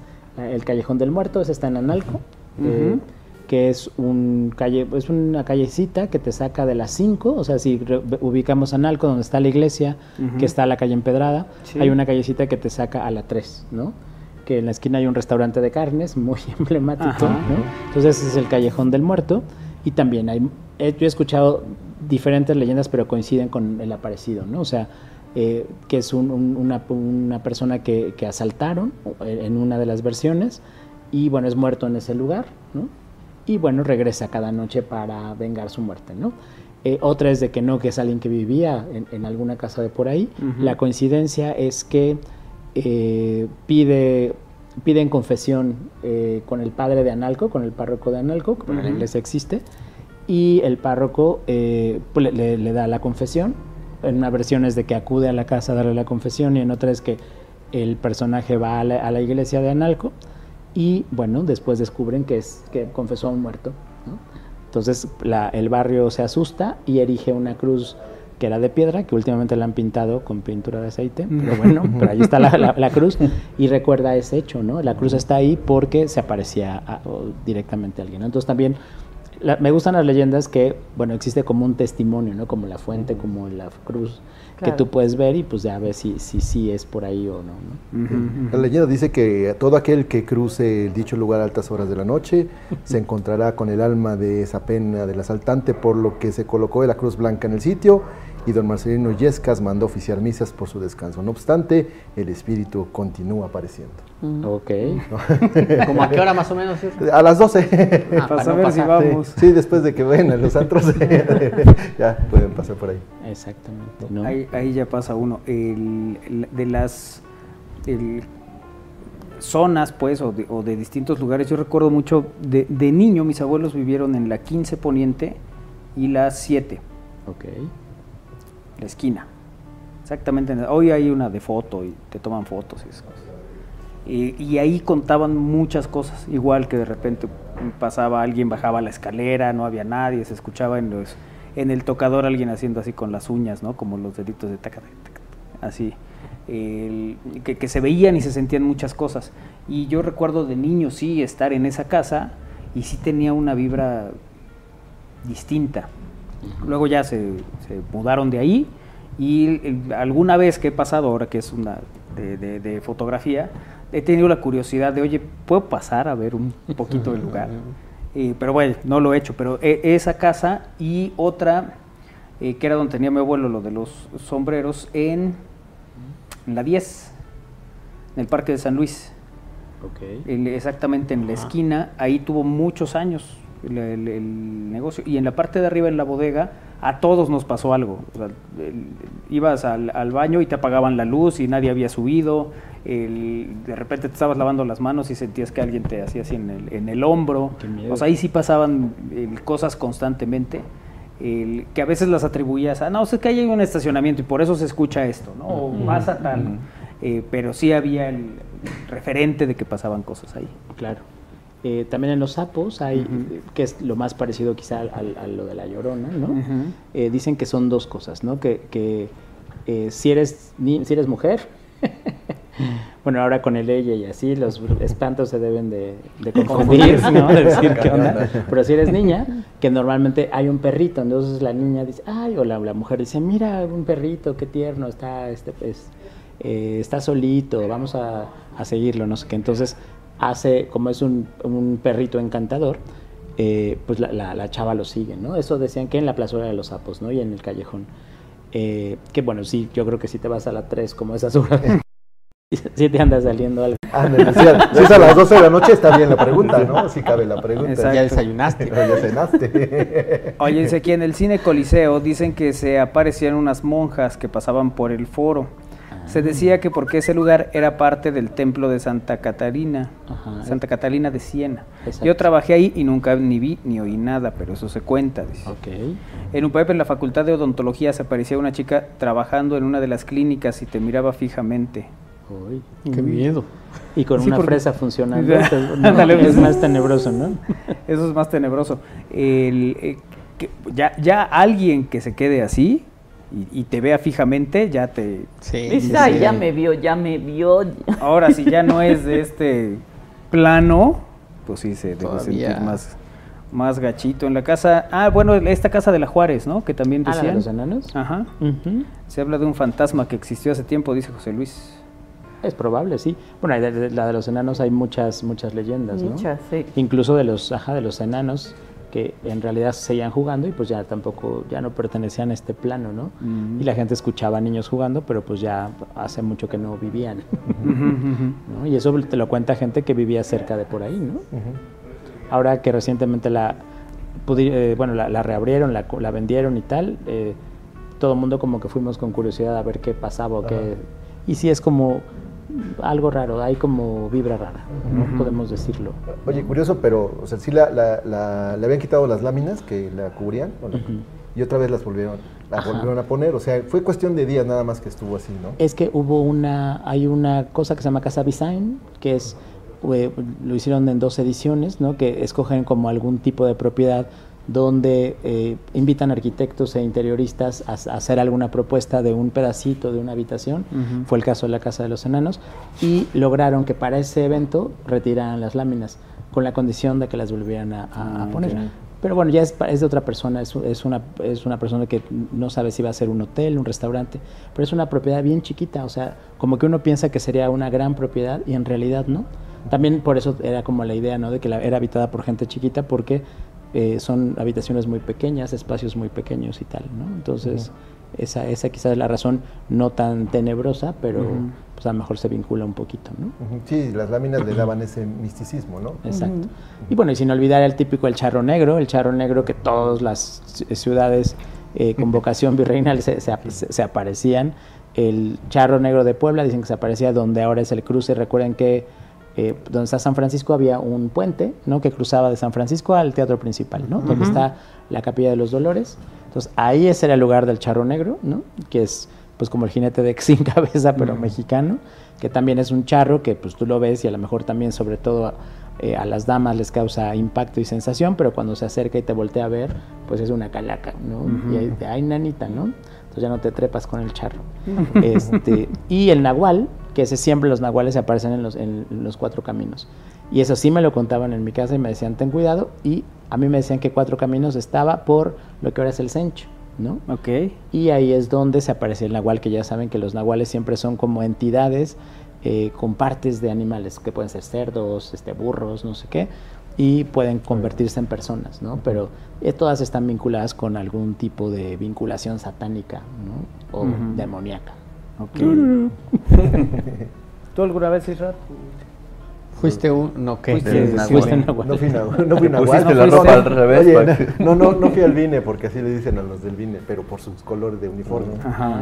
O sea que son, eh, bueno, vestimenta verde. Entonces ellos mismos se identifican así, somos los nahuales, por así les, así les llaman, ¿no? Tienen un, algo peyorativo, pero al final de cuentas así se, se identifican. Ok.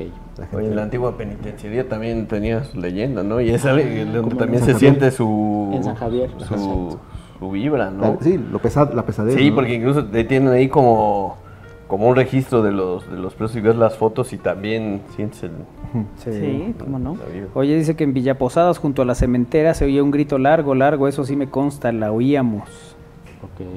Eh, buenas tardes, también la famosa planchada que se aparecía en Ah, todos bueno, los en hospitales. Todos los hospitales. Bueno, el de Lupaep, ¿cómo se queda? No, o sea, es, es un hospital que lo han sacado además en varias películas de terror, porque en sí es... ¿Qué, qué es la plancha de Héctor? O sea, La ¿cuál- plancha es, eh, se decía que es una, que los, los eh, enfermos reportaban una, que siempre en el turno de la noche, especialmente, una eh, enfermera que era muy atenta, además siempre estaba impecable, o sea, el uniforme impecable, súper limpio y tal, y iba y los cuidaba, o sea, les daba su medicina, los inyectaba, les tomaba la presión, ¿no? Y al día siguiente que cuestionaban, oye, una enfermera muy amable con estas condiciones, no sé qué, decían, no, o no hay enfermera, o la que está, o es enfermero, y entonces decían que era eso- que era una enfermera que murió trágicamente y se quedó enganchada en, en cuidar a los enfermos, pero solamente se aparecía de noche, ¿no?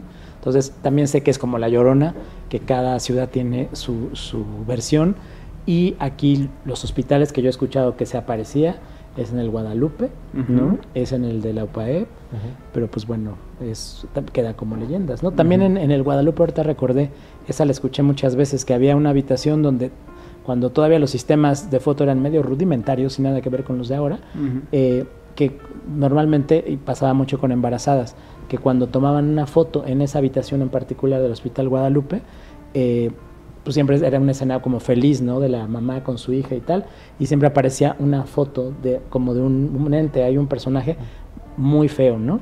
Y ya entonces decían que era un torero, que había, eh, se lo habían llevado después de una cornada, y al Hospital Guadalupe y había muerto en esa habitación. Entonces siempre se manifestaba en las fotografías, ¿no? Como Ah, también hay otros casos, ¿no?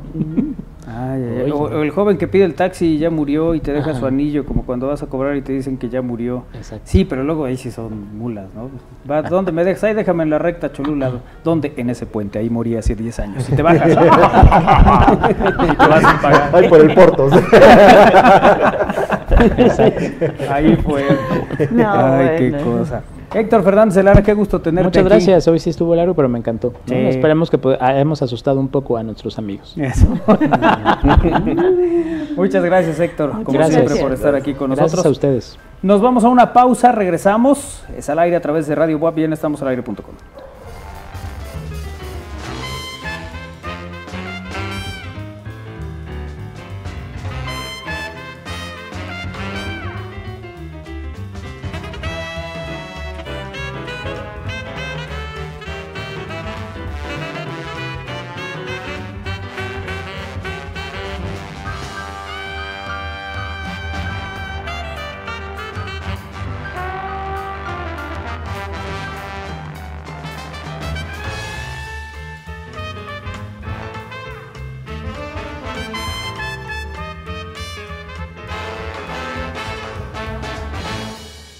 fomento al deporte es un tema fundamental para la universidad. Es por esto que se registraron más de 25 mil participantes en nuestras carreras deportivas, entre ellas el Trail Bosque de Niebla y la carrera universitaria 2023. Decisión es impulso. Benemérita Universidad Autónoma de Puebla.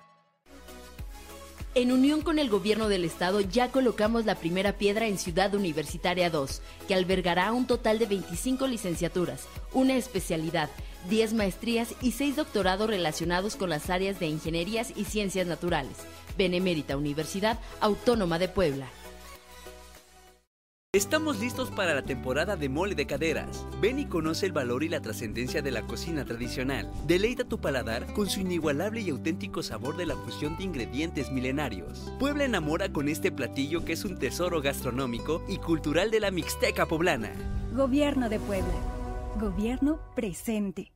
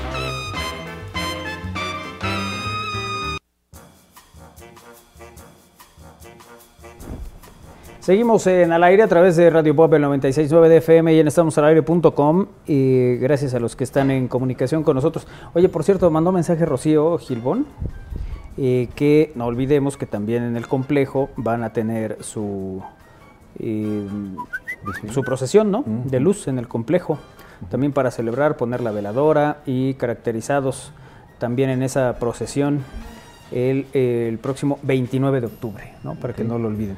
Doctor Mújica, ¿cómo estás? ¿Qué tal? ¿Qué tal, Manolito? Préndale el ¿Cómo micro al Sí, sí, doctor, sí, están no, viendo. en el- ah, sí, lo que encendido.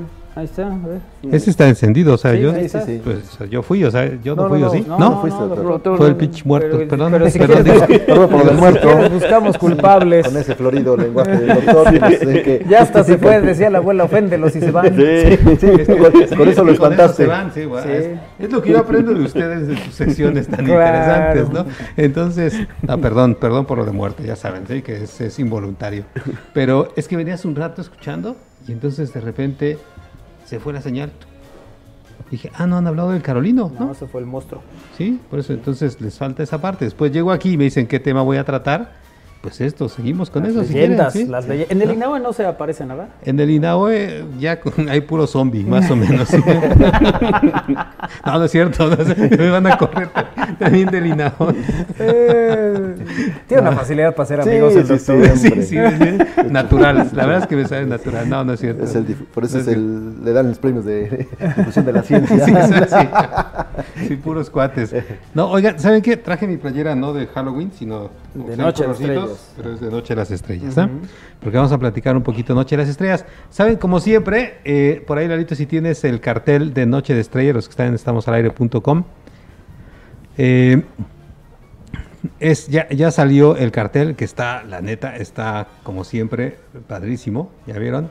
Eh, si le hacemos un zoom tal vez al, al diseño, este año la Noche Pero explícale Estrellas... a dónde, porque si no le va a hacer a Sí, la estrellita estrellas de de abajo.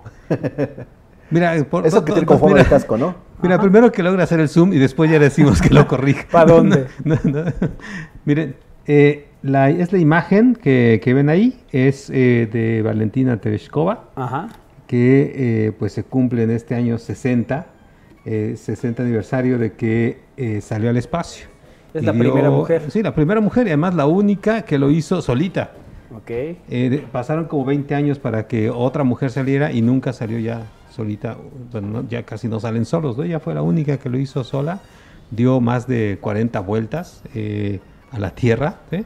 lo cual de verdad no es, no, eh, es todo, es, es una gran hazaña. Oye, pero ¿por qué dio más de 40 vueltas? ¿Por qué? O sea, pues, o salió, a la, salió a la- al espacio y era- ¿se acuerdan? Estaban estas pruebas. ¿sí? Ujú. Salió una, en una de las Vostok del programa ruso y el truco era justo hacer las pruebas de cómo sobrevivir en el espacio. O sea, ¿qué se hacía? Ya saben, el primero fue Gagarin, ¿no? Primero se enviaron sin nada, bueno, después se enviaron con animales, ¿no? Bueno, ajá, laica, ¿no? Laika, por ejemplo, eh, y después empezaron ya, dijeron, bueno, parece que sí resiste, ¿no? Entonces sí podemos seguir haciendo estas pruebas para pues, la conquista. otro elefante. Sí, exacto.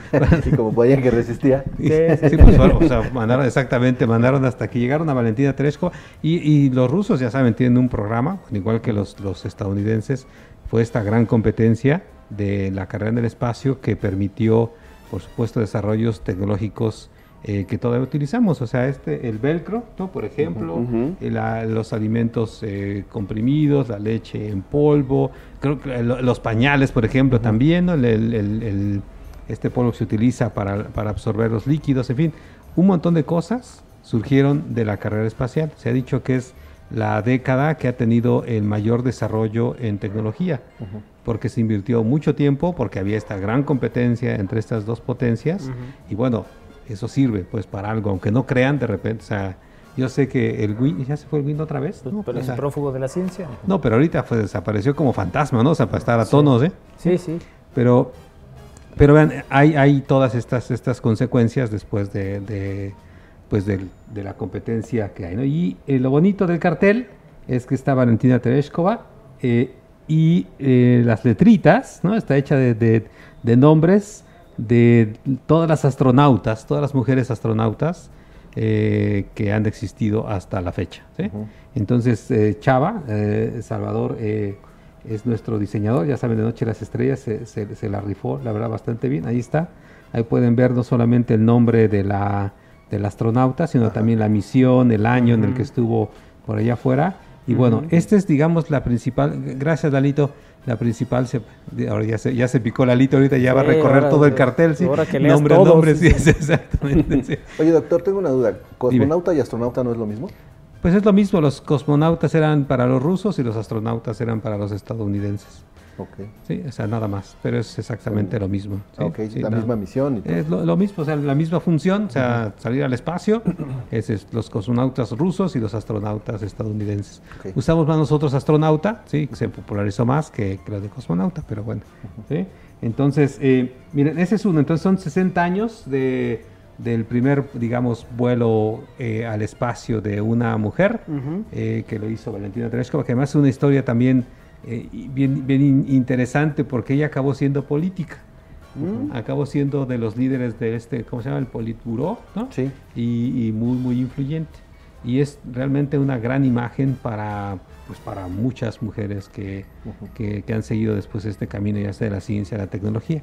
Y de Noche de Estrellas sacamos eh, algunos, algunas infografías, ¿no? Ujú. como esta que pueden ver ahí, pueden buscar en las redes de, de- de- de Noche de las Estrellas y bueno, pueden checar ahí algunos datos básicos ¿no? de, de Valentina Tereshkova. Por ejemplo, tenía un apodo, o sea, bueno, su, su- su nombre clave era Chaika, que significa gaviota.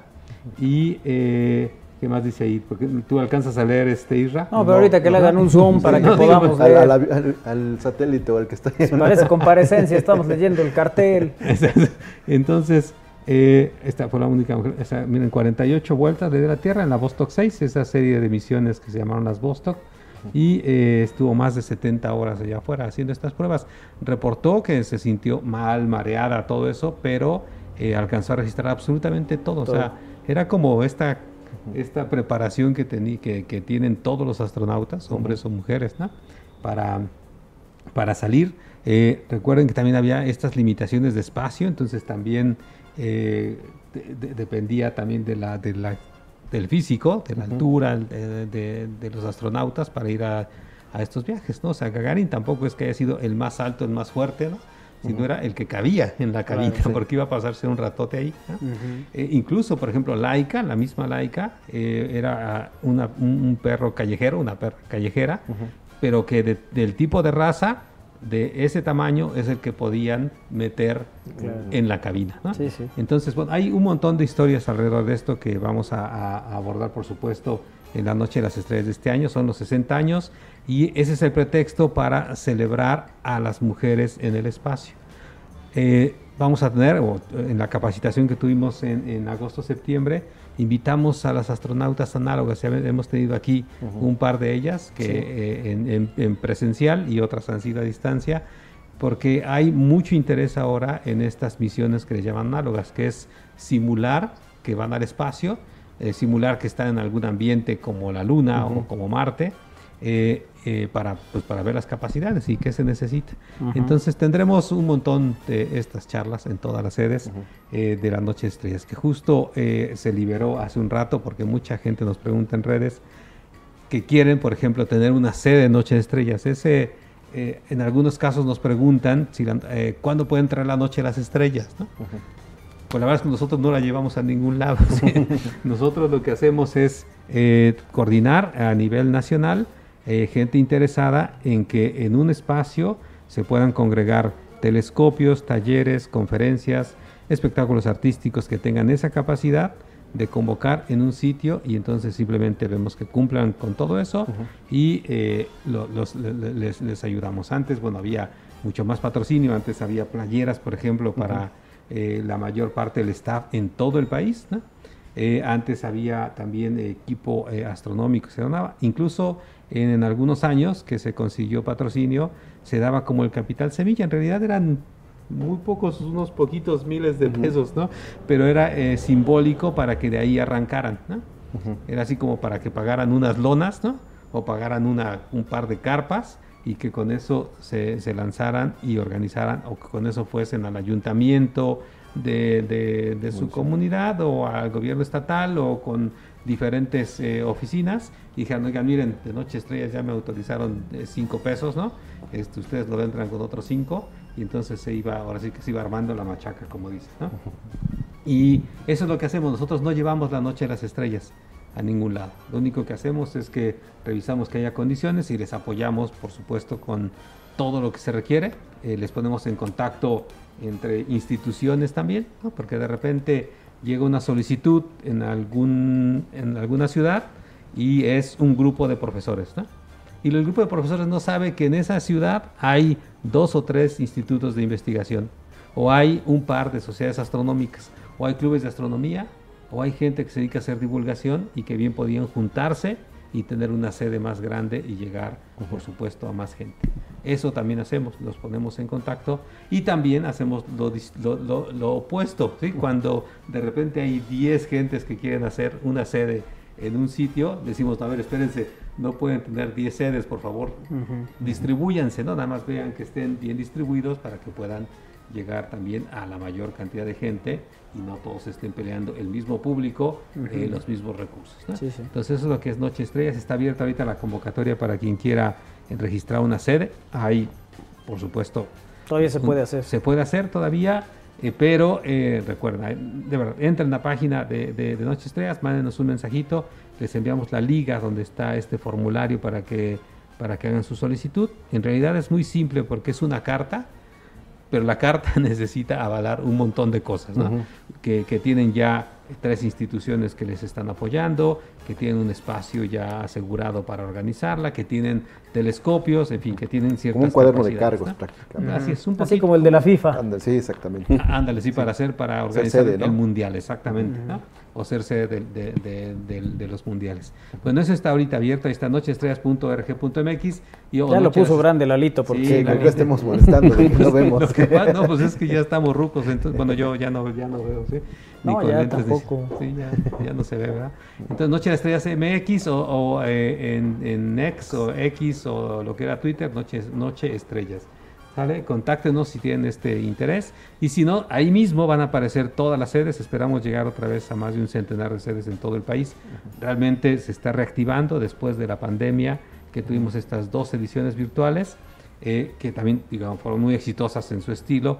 Pero ahora, eh, de verdad que mucha, mucha gente está reactivando. Y ya, ahora sí que ya finalmente con, eh, vamos por la quinceava edición, después de, digamos, 14, 15 años ya saben que, que deben cumplir con ciertos requisitos eh, para poder tener una sede, entonces están, así, están llegando varias solicitudes. En Puebla yo creo que vamos a reactivar, la última vez que lo hicimos así en grande eran 26 sedes, creo que es lo, lo más que, que llegué, pero creo que la vamos a reactivar una especie de comité estatal. Eh, y ahí, de verdad, tenemos, al menos a mí me llegaron como unas 10 solicitudes de sedes para el estado de Puebla. Entonces, eh, aquí, eh, ya saben, eh, Ciudad Universitaria tiene la sede, hay una sede. El INAO está en negociaciones con el planetario, ¿no? Sí, para, para tener otra sede. Pero también tenemos, por ejemplo, de cerca de, de- de tu casa, Isra, en la Romero Vargas. ¿no? Ajá. Sí, ahí hay un grupo que quiere. ¿Sí, sí ves por ahí, no? Es que nos divide la Esteban Antoñano y el reto ya. Ah, no, perdón, o sea, perdón, o sea, estoy hablando con el enemigo, o sea, sí, No, yo no, sé, no. sí. O sea, es Sí, la es el libertad. clásico Hay que cruzar es la el libertad río, de la. Esteban Antoñano y eh, cruzar exactamente Hay el que río. cruzar el río, sí, está, está bien, cada quien. Justo eso tratamos de hacer con Noche Estrellas, o sea, que no hay este tipo de divisiones. ¿no? Sí, pero bueno, o sea, estamos invitando. Ah, no, Entonces, la la libertad puede cruzar el río. Sí, sí, claro. Ya, ya eh, les vamos a poner requisito que, que abran ahí. Está el este, puente de México. No, que- piden, pasaporte ahí. ¿no? Sí, que- sí, pero que abran la frontera, pues, esa noche, claro, sí, nada más. sí, sí. Sí, El sí. puente- Estaba el puente En de México y otro donde voluntad. estaba una fábrica de los Abet, también ahí pueden pasar. Ah, mira. Ahí ¿Dónde estaban los tacos que iba? Este, no, por donde vienen los celotes, más Ah, o menos por ahí, por la vía de... No, pero los tacos son en el, en el, el periférico, ¿no? En el No, puente, no, no, en, en la prolongación Reforma. Ajá, los tacos. sí, Es el puente de. México Ajá. y más por la vía del tren está otro otro otro puente. Pero ahí son los elotes. Ahí son los elotes, ahí está otro puente. Bueno. o se van toda la vía y ya ¿Por llegan qué a la no pones una sede en los elotes, doctor? Sí, yo creo que y- y- Pero debe ¿de qué, de qué lado está? Dime, o sea, de, de la libertad o de la Romero No, Vargas. la ¿no? Romero Vargas, los elotes. O sea, digo que, Ah, o sea, tú estás promoviendo... que abra- no, que, ambas juntas auxiliares se unan. Ah, si estás promoviendo que del otro lado del río se abra una sede. ah, Escuchen los de la libertad, por favor. Sí. En el Parque Benito Juárez, que recién lo inauguraron, Su, bueno, lo su re- mejor, lo su mejor representante. ¿sí? Pero bueno, por ejemplo, ahí hay una sede y de- podría ser una sede muy modesta. Sí, ya saben, a ver, CEU tiene toda ciudad universitaria, todas las facultades, ¿no? tiene un montón de telescopios, tiene un montón de clubes. ¿no? El INAOE también tiene un montón de telescopios y de voluntarios y un montón de colaboradores. Y entonces son dos sedes grandotas, pero también se intenta hacer eh, este, este trabajo con sedes más pequeñas, porque está de verdad, la Romero Vargas son como 10 kilómetros en línea recta al planetario más o menos, y hacia Seúl debe ser un poquito más. ¿no? Sí. Entonces, se imagina este triángulo bonito aquí en la ciudad, ¿no? Para que la gente pueda acercarse a estas actividades, va a estar bien, ¿no? O sea, algo básico que ese lugar debe de cumplir para hacer para hacer la sede, doctor. O sea, decías de otros, la, la- las carpas. O sea, el lugar asegurado, Ajá. tres instituciones que te No, pero por ejemplo, valen. físicamente que no tenga este, luz o que cuente con esa parte. Ajá, a ver, mira, e- es, es, ese es un gran problema de verdad en todas las series ¿eh? y en todas las ediciones de Noche de Estrellas, es cómo apagamos la, iba a decir la misma palabra del inicio, ¿sí? la de muerto, pero, pero no, o sea, ¿cómo le hacemos para acabar con esa luz? O sea, no permanentemente porque es una cuestión de seguridad, pero de verdad siempre nos cuesta trabajo de repente. Sí. Oigan, y nos apaga pues esa lamparita, ¿no? Y entonces de repente eh, te salen con que el que tiene la llave de la puerta para ingresar a donde están los switches, este ese día tuvo una fiesta, entonces no va a llegar. ¿no? Entonces eso les pedimos siempre que tengan mucho cuidado en, en- en las sedes, que puedan tener un sitio en el que no Seguro. esté iluminado o que puedan controlar las luces. Eh, en una ocasión, por ejemplo, nos, o sea, estábamos por el CCU y, y, pues ahí cerquita nos prendieron las luces de un estadio, ¿sí? Ujú. y habíamos pedido con tiempo que las apagaran, pero pues se habían entrenado y se quedaron ahí y entonces por más que buscamos a los encargados, pues nos tardamos un rato. ¿no? Eh, pero bueno, que eso deben preverlo. No es forzoso, no es forzoso porque eh, recuerden, Noche de Estrellas generalmente se organiza cuando tenemos la luna creciente. En este caso lo movimos por unas cuestiones eh, del Comité Nacional, se movió hasta el 25 de noviembre, que la luna está ya casi llena. Entonces, realmente no hay ningún problema con un telescopio sencillo para apuntar a la luna. ¿sí? Siempre por eso pedimos que sea luna creciente, para que no sea tan brillante la luna y para que pueda la gente, los principiantes, por ejemplo, los que están usando apenas sus telescopios, que los acaban de ir a comprar a, las tiendas departamentales, llegan con su telescopio nuevecito, piden que les ayuden a armarlo y pues imagínense capacitarlos ahí en lo que estás atendiendo ahí a otras decenas de telescopios, pues lo que haces es, mira, intenta con la luna, es más o menos fácil y la gente puede pasar a ver a través de ese telescopio. Entonces, tiene, tiene, digamos, su, su justificación que haya luna durante la noche de las estrellas. Siempre nos dicen, a ver, pero es que necesitamos el cielo oscuro, ¿no? Necesitamos ver los objetos. Sí, los más, digamos, este, ya los aficionados profesionales, aquellos que ya se cansaron de ver la luna o los planetas, siempre quieren apuntar a otros objetos más débiles. Y entonces, eh, bueno, lo que hacemos es, pues, por favor, ayuden a la gente que está empezando, ayúdenle a apuntar a la luna y después, pues invítenlos a ellos mismos a que se vayan a su club astronómico, a su sociedad astronómica, y entonces ustedes ya organizan su noche de observación y se van a sitios más oscuros y les Y ya ven lo que les da la gana y dejan de estarnos. Así les dice el doctor. Sí, háganse lo que o sea, lo- la palabra que dijo al principio. Gana. Sí, sí, sí. No hay otra que es más, es más bonita, pero que no la voy a decir porque ya con que se, se me salga una por programa es, es- es suficiente. suficiente, sí. Pero, pero a ver, la verdad es que de esa manera, eh, pues, en serio, todos ganan. O sea, ganan las sociedades astronómicas que quieren ¿sí? tener pues una mayor membresía, un mayor número de integrantes, pues ellos ganan porque reclutan a estos chavos. Los chavos, los más jóvenes, los, los principiantes, digamos, algunos no tan chavos, pero pues encuentran un espacio en el que pueden platicar a lo largo del año, no solamente en Noche de Estrellas, sino a lo largo del año pueden platicar de lo que les gusta, Ujú. que es la astronomía. ¿no? Entonces, bueno, eso hay, hay, hay- Todavía no he hablado de los temas y ya son 4.54. no puede ser. Ese ¿sí? es el asunto, doctor. Ese es el tema, sí. Yo y no le reclamé nada al inicio. Bueno, sí dije palabrotas, pero ya. Veniste muy león, entonces se te fue el tiempo. O sea, llegué- Le ha de estar llegué- afectando la luna. Sí, no, y eso que todavía no es llena, ¿sí? Pero, pero bueno, eh, bueno, ese- a ver, nada más hablamos de uno de los temas. Rápidamente voy a mencionar los, los que Venga. también se tratan este año. Uno es Copérnico, es aniversario de su natalicio y de su fallecimiento. Ya saben, Copérnico fue el que nos dio el sistema heliocéntrico, que dijo, a ver, la Tierra no es el centro de nada, ¿sí? Bueno, después puso el Sol y ahora sabemos que el Sol tampoco es centro de nada, ¿no? Pero digamos que nos dio una, una, una opción para describir el sistema solar, pues mucho más simple, ¿sí? que es poner al Sol en el centro y los planetas dando vueltas alrededor de él. Entonces es, es, es aniversario de William Herschel también. Eh, Herschel fue el que descubrió la luz infrarroja, esta que utilizamos en muchas aplicaciones, en controles remotos y en muchas otras cosas. Ujú. Eh, también Hubble, es aniversario de Hubble, del, del mismo de la, del telescopio espacial. También es uno de sus aniversarios. Es aniversario de Newton, ¿sí? que fue a principio de año. Y así hay como otros, no sé, 15 aniversarios que vamos a poner en Noche de Estrellas. Y uno muy particular es de un astrónomo que se llama Egnar Hertzsprung. ¿sí?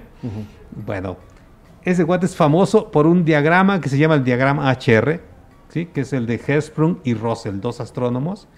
Y es un diagrama, yo sé que voy a perder público más del que perdemos cada, cada- cada- aquí eh, y localmente, sí, es de que se van corriendo aquí. Ahorita se desmaya el Iker, ya, nos No, queda- sí, no. ya nomás nos va a quedar Lalito. No, pero a Iker sí le gustan las gráficas porque muchas de esas se utilizan en el Sí, automovilismo, no, así cuando que está despierto, sí.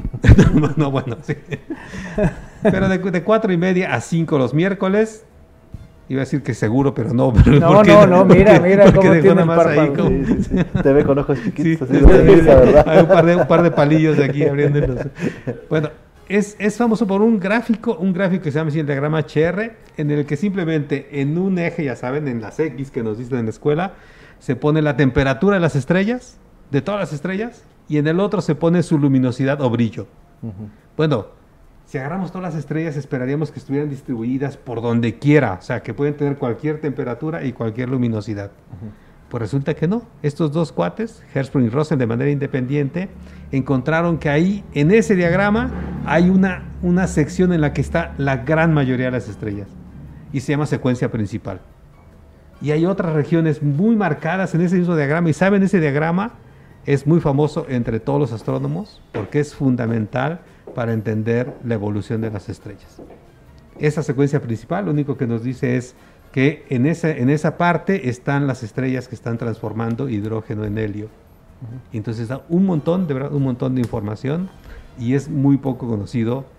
Digo, es, su nombre es casi impronunciable, ¿no? Sí, Egnar Hertzsprung, ¿qué es eso? O sea, podría haberse llamado, no sé, Raúl Mújica, o sea, no, sí, pero Lud- no, no, Ludwig también tiene su cosa extraña, sí, sí, pero bueno, entonces todo eso vamos a celebrar en Noche de Estrellas, por favor, estén pendientes, sigan las redes, sí, sigan las redes Noche de Estrellas, Noche, ya las puso Lalito hace un rato, eh, eh, la página también, y busquen la sede que les quede más cerca y vayan con quien más confianza le tengan, ¿ok?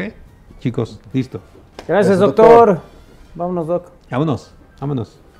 Eh, Hay un anuncio ahí, 26 de por favor. sí. A las 8 de la noche. Es que no, tenemos la- mañana en la noche, 8 de la, 8 de la noche, tenemos la sesión con las agrupaciones astronómicas y está Guillermo Talavera de un club que tiene ese nombre rarísimo, TPU, no sé qué, pero es, este, es de, de- de Quintana Roo, de José María Morelos en Quintana Roo. Y, eh, y bueno, también recuerden, también hay Noche de Ciencia en el bar que están otra vez reactivadas ¿no? en, en el Foro Caruso. ¿sí? ¿Sale? Ya. El doctor acaba tres veces. Sí. Bueno, sí. Digo, el programa. Yo ya había acabado, pues, pero Lalito. Armando Valer. Gracias, buenas tardes, cuídense mucho. Adiós, Isra. Gracias a todos, nos vemos y nos escuchamos mañana a las 3. Adiós. Adiós, Kairi. Adiós, adiós. Adiós, que tengan una linda tarde. Adiós, eh, Win. Dios, nos escuchamos mañana, jueves. El Iker. Adiós, nos vemos y nos escuchamos mañana. Lalito. Adiós amigos, excelente tarde. Bueno, quédense con Alex Ramírez y Cantares. Gracias a Darío Montiel, como siempre, en los controles. Y quédense con la frecuencia universitaria. Mañana a las 3 aquí los esperamos en el aire. Pásenla bien, adiós.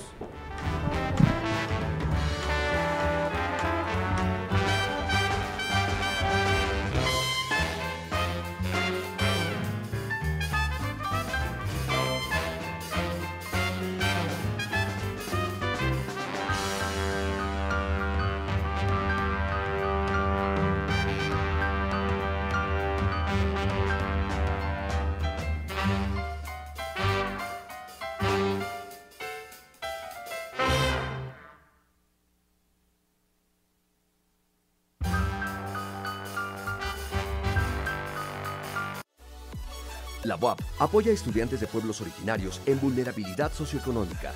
Es por esto que se otorgó la condonación económica a estudiantes del bachillerato de Ixtepec, así como a jóvenes de municipios de alta marginación. Decisión es inclusión. Benemérita Universidad Autónoma de Puebla. En unión con el gobierno del estado ya colocamos la primera piedra en Ciudad Universitaria 2, que albergará un total de 25 licenciaturas, una especialidad, 10 maestrías y 6 doctorados relacionados con las áreas de ingenierías y ciencias naturales. Benemérita Universidad Autónoma de Puebla.